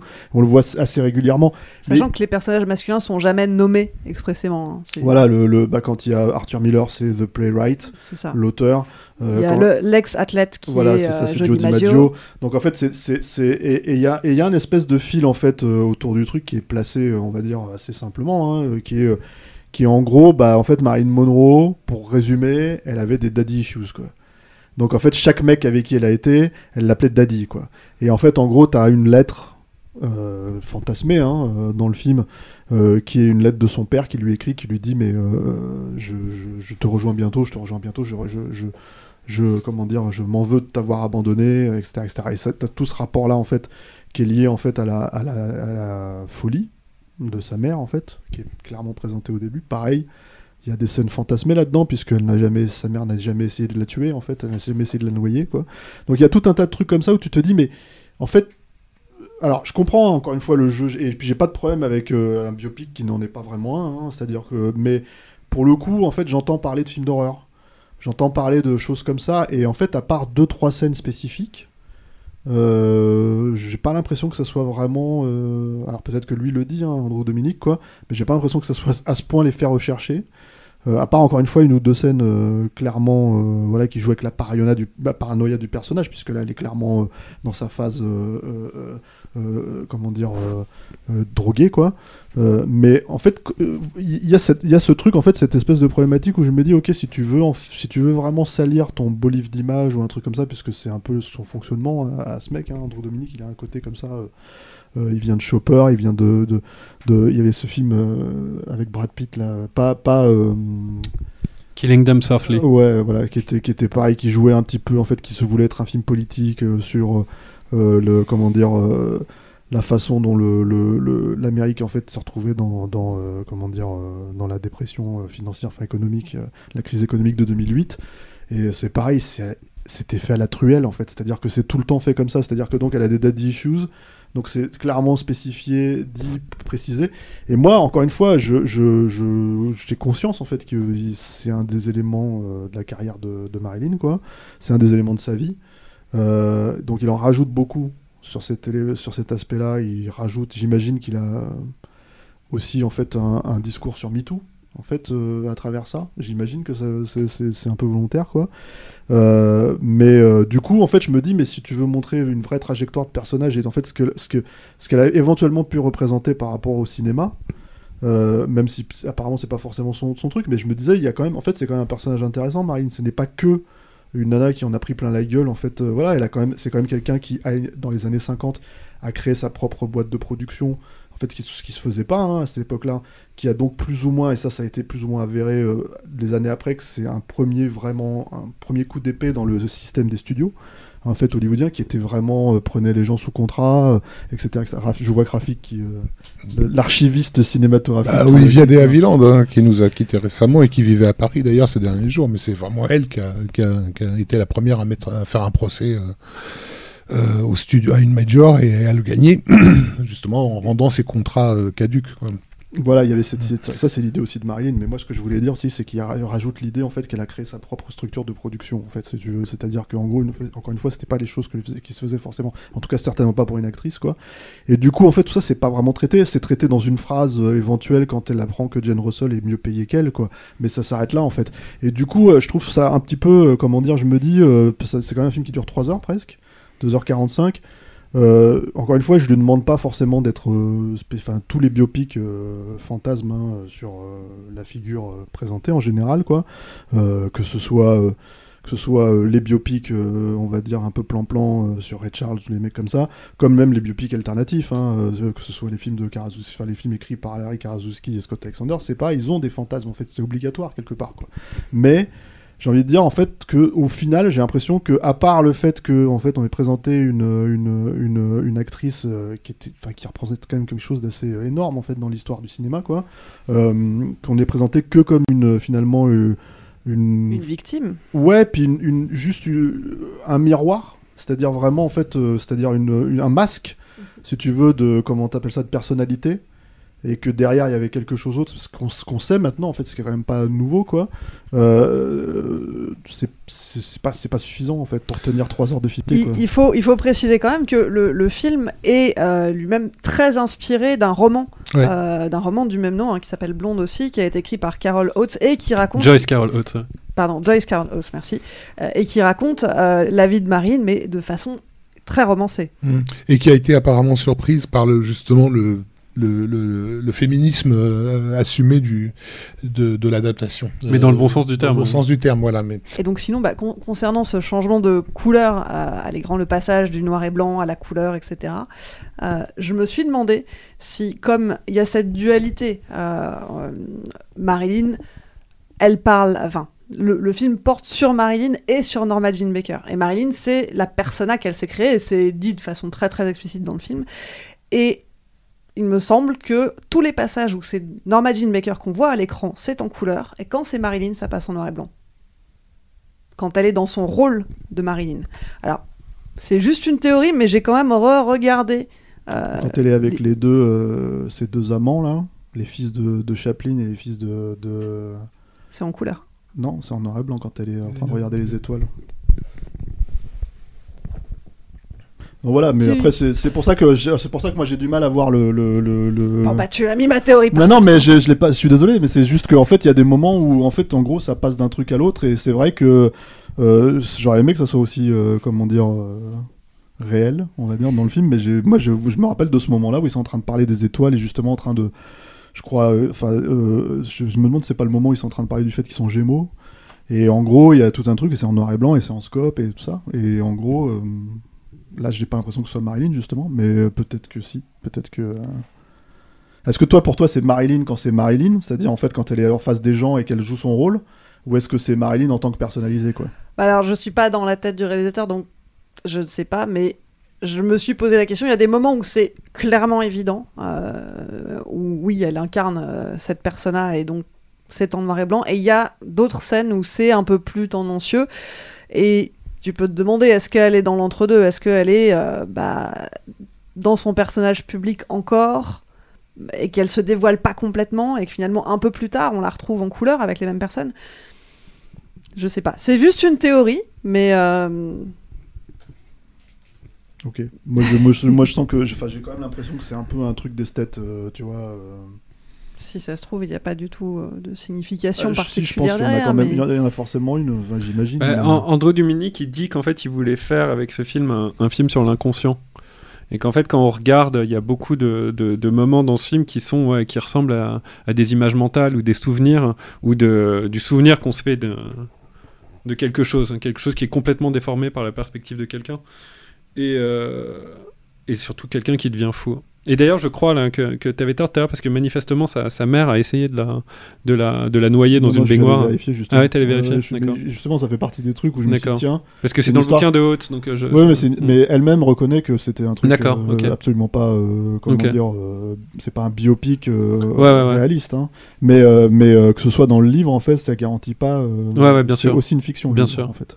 Mais Non, justement, j'étais allé vérifier parce que je- ça faisait partie des éléments que je connaissais pas de la vie de Marilyn. Mm. quoi. Et en gros, euh, voilà. Après, c'est une façon euh, exacerbée, on va dire, de mettre en image euh, une- un sentiment en fait qui est lié dans le relationnel entre les deux personnages, quoi. En tout cas, dans, le choix, dans les choix qu'il fait, lui, c'est clair que c'est cher payé parfois pour le spectateur. euh, cette fille qui est constamment victime, ou même les moments où en fait, où, où par exemple son premier avortement, etc., où, où c'est un, choix qu'elle, que- qu'elle fait en fait, ces moments-là sont gommés hein, juste pour qu'il garde, et c'est conscient chez lui, hein, cette image de bah, lapin dans la lueur des phares, qui, va vraiment euh, définir euh, Marilyn de A à Z. Euh, bah, du coup, en fait, ça nous empêche parfois de rentrer dans le film, carrément, parce qu'en fait, on a un personnage qui est passif très souvent et qui est traîné de A à Z, mais c'est conscient, c'est quelque chose qui est un, choix délibéré de, la part du metteur en scène. Moi, c'est un film, je sais pas s'il est réussi, je crois pas. C'est un film que j'aime beaucoup. Vraiment. Euh, parce que euh, visuellement, euh, voilà, je trouve qu'il il arrive. alors c'est peut-être là, comment dire, c'est peut-être pas quelque chose qui est très contrôlé chez lui. Je pense que c'est une manière qu'il a de rythmer. c'est peut-être des choix qu'il a fait au montage. Parfois c'est pas très heureux. Je suis d'accord, mais parfois il arrive à des scènes graphiques incroyables, vraiment. C'est un type qui fait extrêmement attention à la lumière. hein. Je pense qu'il a, il a quand même réalisé pour moi le, film, un des films les mieux photographiés au monde, hein, l'assassinat de Jesse James hein, par euh, le lâche Robert Ford, qui est moi un film que j'aime beaucoup, mais qui a un peu les mêmes problèmes, où on rentre pas dans la peau du personnage de Brad Pitt, où c'est un film qui est trop long euh, comme celui-là. Mais là aussi, j'ai aucune, euh, aucune objectivité là-dessus. C'est une forme que ce type-là qui tente tout et qui rate parfois, mais au moins ça, ça rend ça vivant. Et puis surtout, ça, je trouve que ça, ça donne rend un tel service à Netflix qui était en voie de devenir une espèce de TF1. quoi. C'est- C'était de moins en moins cool, hein, Netflix. hein. L'expression Netflix and chill, on la dit plus, hein, parce que vraiment, euh, ça devenait quelque chose de complètement ringard. Et arrive cette, espèce d'objet euh, euh, bizarre, quoi. Et qui est parfait pour une plateforme, parce que je pense que c'est bien de le voir plusieurs fois, ce film. Parce qu'il est, il est lourd à, la vision, dans, les scènes qui, qui montrent. Et euh, je sais pas, j'aimerais bien, c'est comme, euh, c'est comme, euh, pardon, euh, tous les films dont on a parlé, notamment le Miller. Moi, j'aimerais bien avoir la- l'avis des, gens qui nous écoutent là-dessus. hein. Moi, je les lis les avis hein, sur YouTube, et là-dessus, je serais très très curieux de voir ce que les gens en ont pensé, parce que c'est vrai qu'il obéit à aucune règle, ce film. Il est très, il est très flottant comme ça. Le, moi, le seul film auquel il m'a fait penser, qui est un autre film que j'aime beaucoup, c'est le Munch de Peter Watkins qui là aussi va exploser, va faire des interviews face caméra de Munch, va utiliser le zoom, va casser tous les codes du film d'époque et tous les codes du biopic pour le, le faire associer à, une- un truc documentaire et sonder l'inconscient de l'artiste. Et du coup, euh, bah, j'ai l'impression d'être vivant quand je regarde ce genre de choses, que je suis pas endormi devant, bah, devant Netflix justement. Donc euh, je pense qu'André Dominique, au moins, il a réussi ça. Ouais, après, bon, des films Netflix, euh, enfin, je veux dire, après, il y en a une fois de temps en temps, il y en a un. qui Ouais, une fois de temps en euh, temps, Non, non, mais- je veux dire, la fin de l'année, on aura le Pinocchio de, de Del Toro. Enfin, voilà. Mhm. Ils ont des coups, on va dire. C'est Ouais. comme ça qu'ils fonctionnent. Ils peuvent pas fonctionner qu'avec. Oui, mais tu vois ce que je veux dire. Parfois, on oui, se pose devant Netflix, Il y a, il y a- il y a 1% de, de, Ouais, de voilà. films intéressants sur. sur Enfin, deux, allez, ce mois-ci, quoi. Et avec, euh, par rapport au reste. Et des tonnes de trucs d'ailleurs qui sortent sans qu'on sache exactement. euh, Enfin, euh, qu'on connaisse les dates de sortie, euh, ça sort et tu te dis, ah tiens, bah, c'est sur Netflix, quoi. Enfin voilà, quoi. Là, il y a un truc qui est sorti qui s'appelle Lou, je sais pas quoi, ce, ce week-end, c'est pareil, tu vois. Il y a tout un tas de trucs euh, qui sortent et tu sais pas ce qui se passe, quoi, tu vois. Et effectivement, bah, eux, ils mettent en avant des trucs comme Blonde ou euh, Mhm. des trucs comme ça, quoi. Et puis pour en revenir au film, il y a aussi, euh, je pense qu'il donne cher aussi à quand même beaucoup, beaucoup de. euh, je, je vais pas appeler ça des légendes urbaines, mais quand tu es un peu cinéphile, tu savais que quand même Marilyn, elle était, elle se faisait quand même, voilà, on, on la passait d'un mec à l'autre, etc. Je pense que c'est un, c'est un bon personnage pour faire un sujet pareil. Et euh, je suis, euh, ouais, c'est vraiment en plus, il y, en a eu des biopics sur elle qui étaient un, un peu longs, un, un peu, un peu mou et un peu chiant. Celui-là, il, vraiment, je pense qu'il va faire, euh, je sais pas si il va faire histoire quoi mais euh, moi je l'ai ouais je l'ai trouvé j'ai trouvé fascinant à regarder quoi au-delà de ce que j'en pense en fait parce que c'est vrai qu'il est trop long et que le personnage est pas bien écrit je pense il y, a, il y a un petit problème dans la construction du personnage mais franchement quand je le regardais je m'en foutais j'étais j'étais très content de voir ça quoi. un truc aussi expérimental et aussi euh, ouais, lynchien, quoi. Ça, me- ça me faisait penser beaucoup à du lynch dans la, Mhm. la manière de filmer ces- cette, cette femme qui est triste, d'en tirer d'une une espèce de beauté hein, et de sonder, en fait, euh, ouais, de sonder son âme, quoi. Il y, a un- il y a un truc qui est assez organique dans ce film qui est. J'ai pas encore mis le doigt dessus, hein, d'ailleurs, là, je, je bafouille, mais euh, c'est quand même très très intéressant à regarder tout ça. Voilà, c'est ce que je pense. Bon, pour une fois qu'on a un avis plutôt positif sur une production Netflix. Mais tu euh, l'as vu toi aussi, non? Oui, moi je l'ai vu aussi. Bah voilà, en plus. euh, Mais oui, je l'ai vu. T'as pas écouté J'avais une théorie. Oui, je sais, Antoine- je sais. que Je sais, je sais, mais dis- dis-nous en plus, Stéphane. euh, Non, non, bah, encore une fois, euh, je pense pas que ce soit forcément euh, une mauvaise théorie. C'est juste que, en gros, euh, je, je, je- moi, je sais qu'en tout cas, j'ai remarqué cet exemple spécifique de ce moment-là. Mais après, euh, je serais bien euh, mal euh, informé de savoir ce qu'il a voulu vraiment faire avec ça. C'est ça le, truc. hein, j'en ai pas, j'en ai pas de théorie pour le coup, quoi. Donc voilà. Très bien, bah en tout cas, si vous voulez vous faire votre propre avis, Blonde sort sur Netflix ce mercredi 28 septembre. On termine avec le dernier film dont on va parler dans cette émission. On termine avec un grand film. On termine avec un film français. Jack Mimoun et les secrets du Valverde. Euh, un film qui va sortir le 12 octobre, réalisé par Malik Bentala et Ludovic Colbeau-Justin. Justin Justine Je ne sais pas Justin. comment ça se prononce. Justin. Très bien. Euh, donc une, une comédie plutôt film d'aventure, hein, ça se veut un peu un espèce d'Indiana Jones à la française. Euh, tout est dans le titre. Jack Mimoun est un aventurier, il a survécu seul sur l'île du, Val du Valverde, il y retourne et se lance à la recherche euh, de la légendaire épée du pirate L'Obuse. L'abuse. L'abuse. Le pirate l'abuse. Euh, c'est un des... français humour. Ah ouais, ouais, ouais, l'abuse, c'est une buse. Non, non, c'est pas. C'est- un nom, comme, t'es- comme dit, t'es une buse. D'accord. buse, Non, je, cherchais le jeu de mots, du coup, tu m'as... Ah non, non, il n'y a pas de. Non, c'est un film français, encore une fois. Voilà.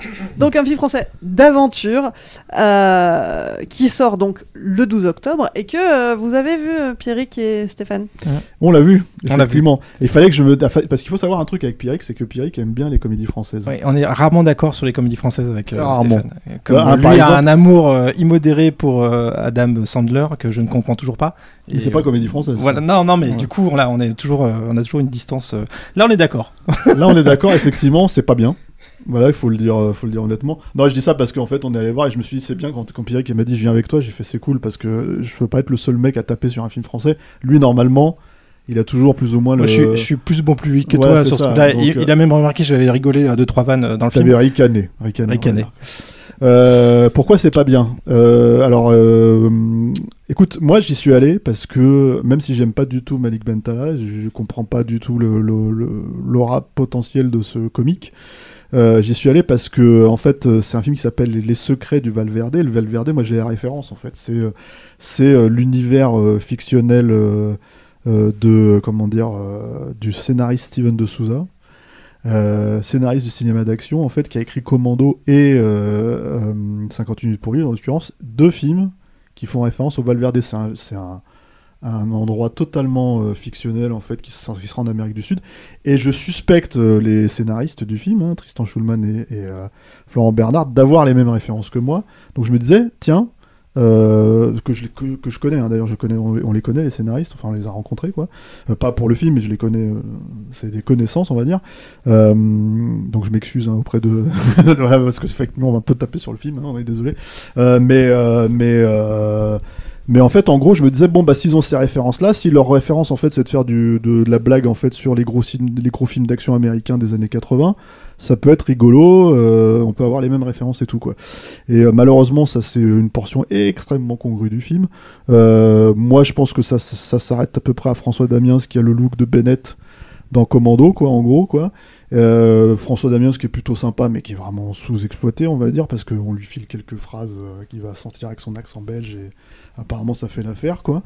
C'est un personnage qui est con comme ses pieds, mais je pense qu'ils auraient pu, enfin, comme tout le film, en fait, ils auraient pu pousser tout, en fait, beaucoup plus loin, et en fait, on a l'impression que c'est quand même un film qui a coûté très cher.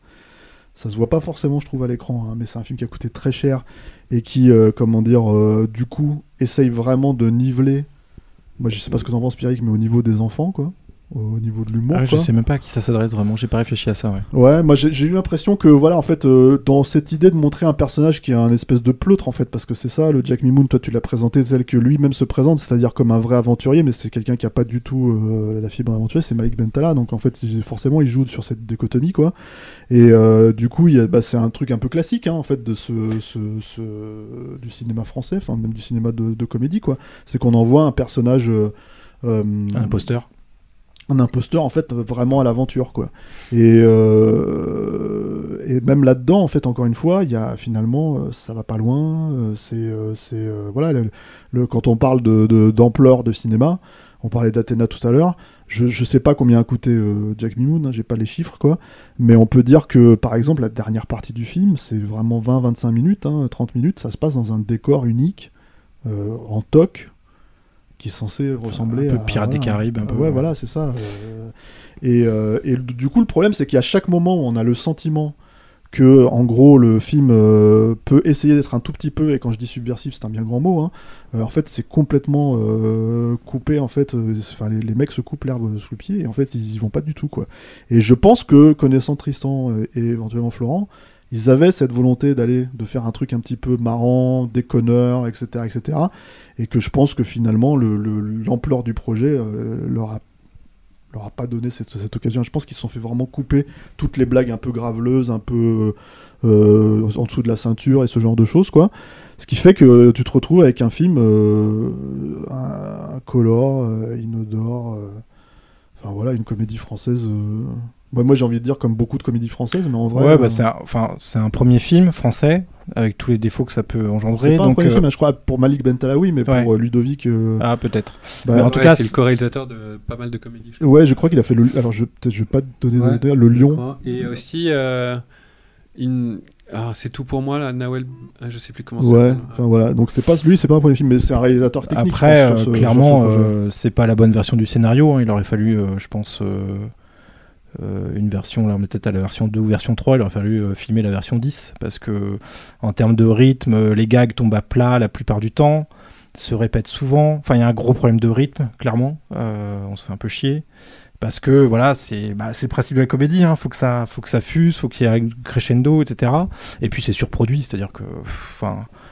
Effectivement, je sais pas combien ça a coûté, mais c'est une production mandarin, euh, etc. Et c'est bon, bah, on sent que c'est chic, c'est riche. Il y a, euh, il y a euh, Benoît Magimel, donc voilà, bon, c'est un film qui a une certaine stature, mais pff, bah, les décors finaux. Damiens, euh, hein, Damiens, je pense que c'est Oui, son aussi. petit cachet, quoi. Mais voilà, bon, pour moi, c'est vraiment un, un premier film un peu raté, quoi. Enfin, enfin, pas un premier film, mais du coup, un film français raté euh, dans, dans ses effets, dans ses pas dans son intention, mais dans ses effets et dans la- la- la- l'échec de, de, de ce que ça aurait dû être euh, si on voulait que ce soit qu'on rigole vraiment euh, de bon cœur. Parce que là, on- quand on va ricaner, effectivement, ça va être sur parce que Damien, s'il a une façon de le dire qui est, qui est sympa. Oui, voilà, c'est voilà. ça. Mais sinon, le reste. Mais ce qui, euh, en fait, que tu pourrais faire avec un tout film. tombe à plat, en fait. Il y a beaucoup de choses chose qui tombent à 2 plat. millions d'euros, quoi.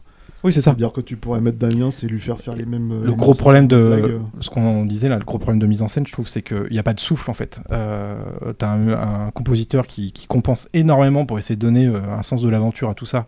Il n'y arrive pas, enfin il n'y arrive pas parce qu'il n'est pas aidé. Euh, C'est Mathieu Lambolet. Ouais. Et, est un- et un puis il y a des plans, euh, des plans aériens au-dessus de la jungle, etc. Au bout du dixième, c'est le même en plus, enfin quasiment. euh, tu te dis mais c'est pas possible, ça, ça, donne pas le souffle que ça voudrait donner en fait. Moi, je me suis tapé quelques comédies françaises cet été que j'ai rattrapé. Enfin, me demande pas pourquoi, genre Brise de Nice 3 ou les trucs comme ça, Brise 3. Et c'est pareil, en fait, c'est les mêmes films, en fait. C'est-à-dire que tu regardes ça, tu te dis, mais c'est filmé euh, de la même manière, avec le même, les mêmes, tu vois, tu sens que les mecs sont dit, bon, on va aller s'amuser, on va aller sur une plage et faire les cons pendant, pendant, pendant deux mois de tournage, quoi. Mais surtout, enfin, à la fin, t'as l'impression que ça sent, euh, ça sent le, enfin, ça, il faut rendre l'argent, quoi, tu vois, à ce niveau-là, parce que c'est vraiment, il y a vraiment, en fait, ce, ce côté, euh, voilà. Et puis, il y a cette idée, cette volonté, effectivement, de, alors je sais pas, c'est difficile d'en parler, quoi, mais de Malik Bentala qui veut passer à la réalisation. Euh, pour Pourquoi se pas, servir lui-même, j'imagine, mais, euh, mais, mais il disparaît de. C'est pas très grave, hein, parce que moi j'ai vraiment pas de- de- d'affinité avec, le- avec ce comique, quoi, mais il disparaît littéralement pendant 20 minutes de film, quoi. Ouais, ça c'est un peu explicité, mais bon, c'est pas. Oui, oui, mais c'est très bizarre, quoi. Ouais. Donc voilà, c'est, euh, euh, on attend toujours une comédie euh, d'action française sympa. euh. Carrément. En fait, ça fait plutôt penser à, euh, la poursuite du diamant vert. Enfin, dans l'intention, c'est plutôt ça. Une espèce de comédie d'aventure, euh, voilà, avec des personnages qui sont pas là où ils devraient être, euh, etc. Et euh, voilà. Bon, après, euh, je- il y a quelques gags, voilà, qui, Ouais. mais qui, qui sont pas toujours très bien mis en scène. Donc du coup, ça tombe souvent à plat, moi, je trouve. Effectivement.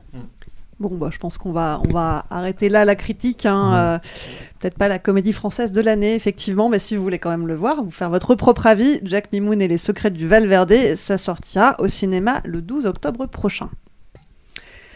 Ça le temps pour un film Nouvelle version, c'est fini pour aujourd'hui, ou presque. Vous allez me dire, où est passé le répondeur? Bah, Le répondeur, on ne pouvait pas le garder tel quel parce que euh, ça commencerait à être drôlement long si on devait vous demander votre avis sur tous les films dont on a parlé aujourd'hui.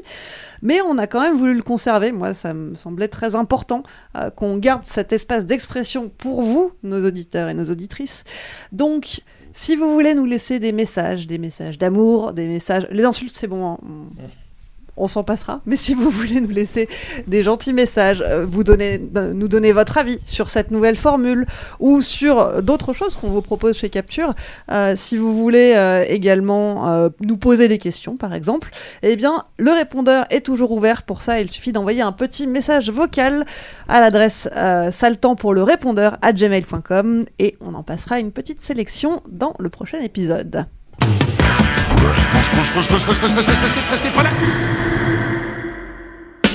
Sale temps pour un film, c'est fini pour aujourd'hui. Pierrick, Rafik, Eric, Stéphane, merci. Salut Clémence. Merci Clémence. Merci à vous de m'avoir accompagné pour ces deux longues heures dont finalement on n'a pas complètement tenu le timing, mais euh, ça va. On est encore sous la barre des trois, on n'est pas encore au stade de Capture Mag l'émission. Non, non, il faut pas. Merci aussi à Alain et Antoine euh, à la technique. hein. Grâce à vous, euh, on est beau à l'image. Et puis merci à vous qui nous écoutez et qui êtes un peu plus nombreux chaque semaine. Si vous nous découvrez, pensez à vous abonner pour ne pas rater les prochaines émissions. Et puis, si vous nous suivez et que vous appréciez notre travail, pensez à nous soutenir pour qu'on reste indépendant et qu'on vous propose de nouveaux formats d'émissions. Euh, pour ça, rendez-vous sur kisskissbangbang.com ou sur tipeee.com, mot-clé Capture Mag. C'est grâce à vous qu'on continuera à grandir. On vous remercie d'avance. Et puis, il y a d'autres façons de nous soutenir, hein, à commencer par euh, nous aider à nous faire connaître. Pour ça, vous pouvez parler de nous à vos amis. Relayer nos posts sur les réseaux sociaux, Facebook, Twitter, Instagram, ou encore nous mettre des étoiles sur les applis de podcast, bref, tout ce qui pourra contribuer à faire connaître nos émissions. On compte sur vous pour ça. Allez, on se retrouve dans un mois pour la prochaine émission de Sale Temps pour un film. Salut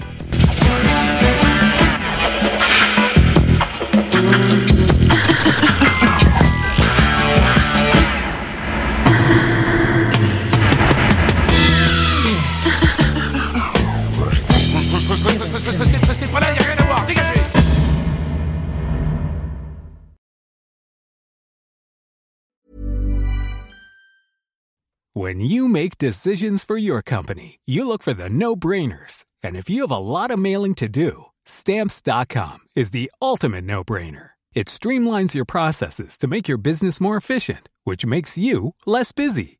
Mail checks, invoices, legal documents, and everything you need to keep your business running with stamps.com.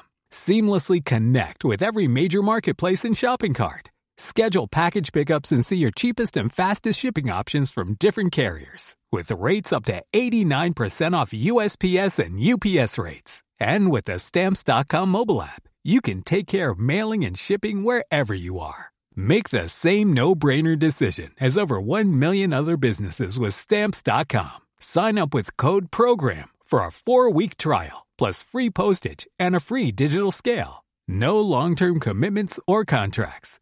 That's stamps.com. Code program.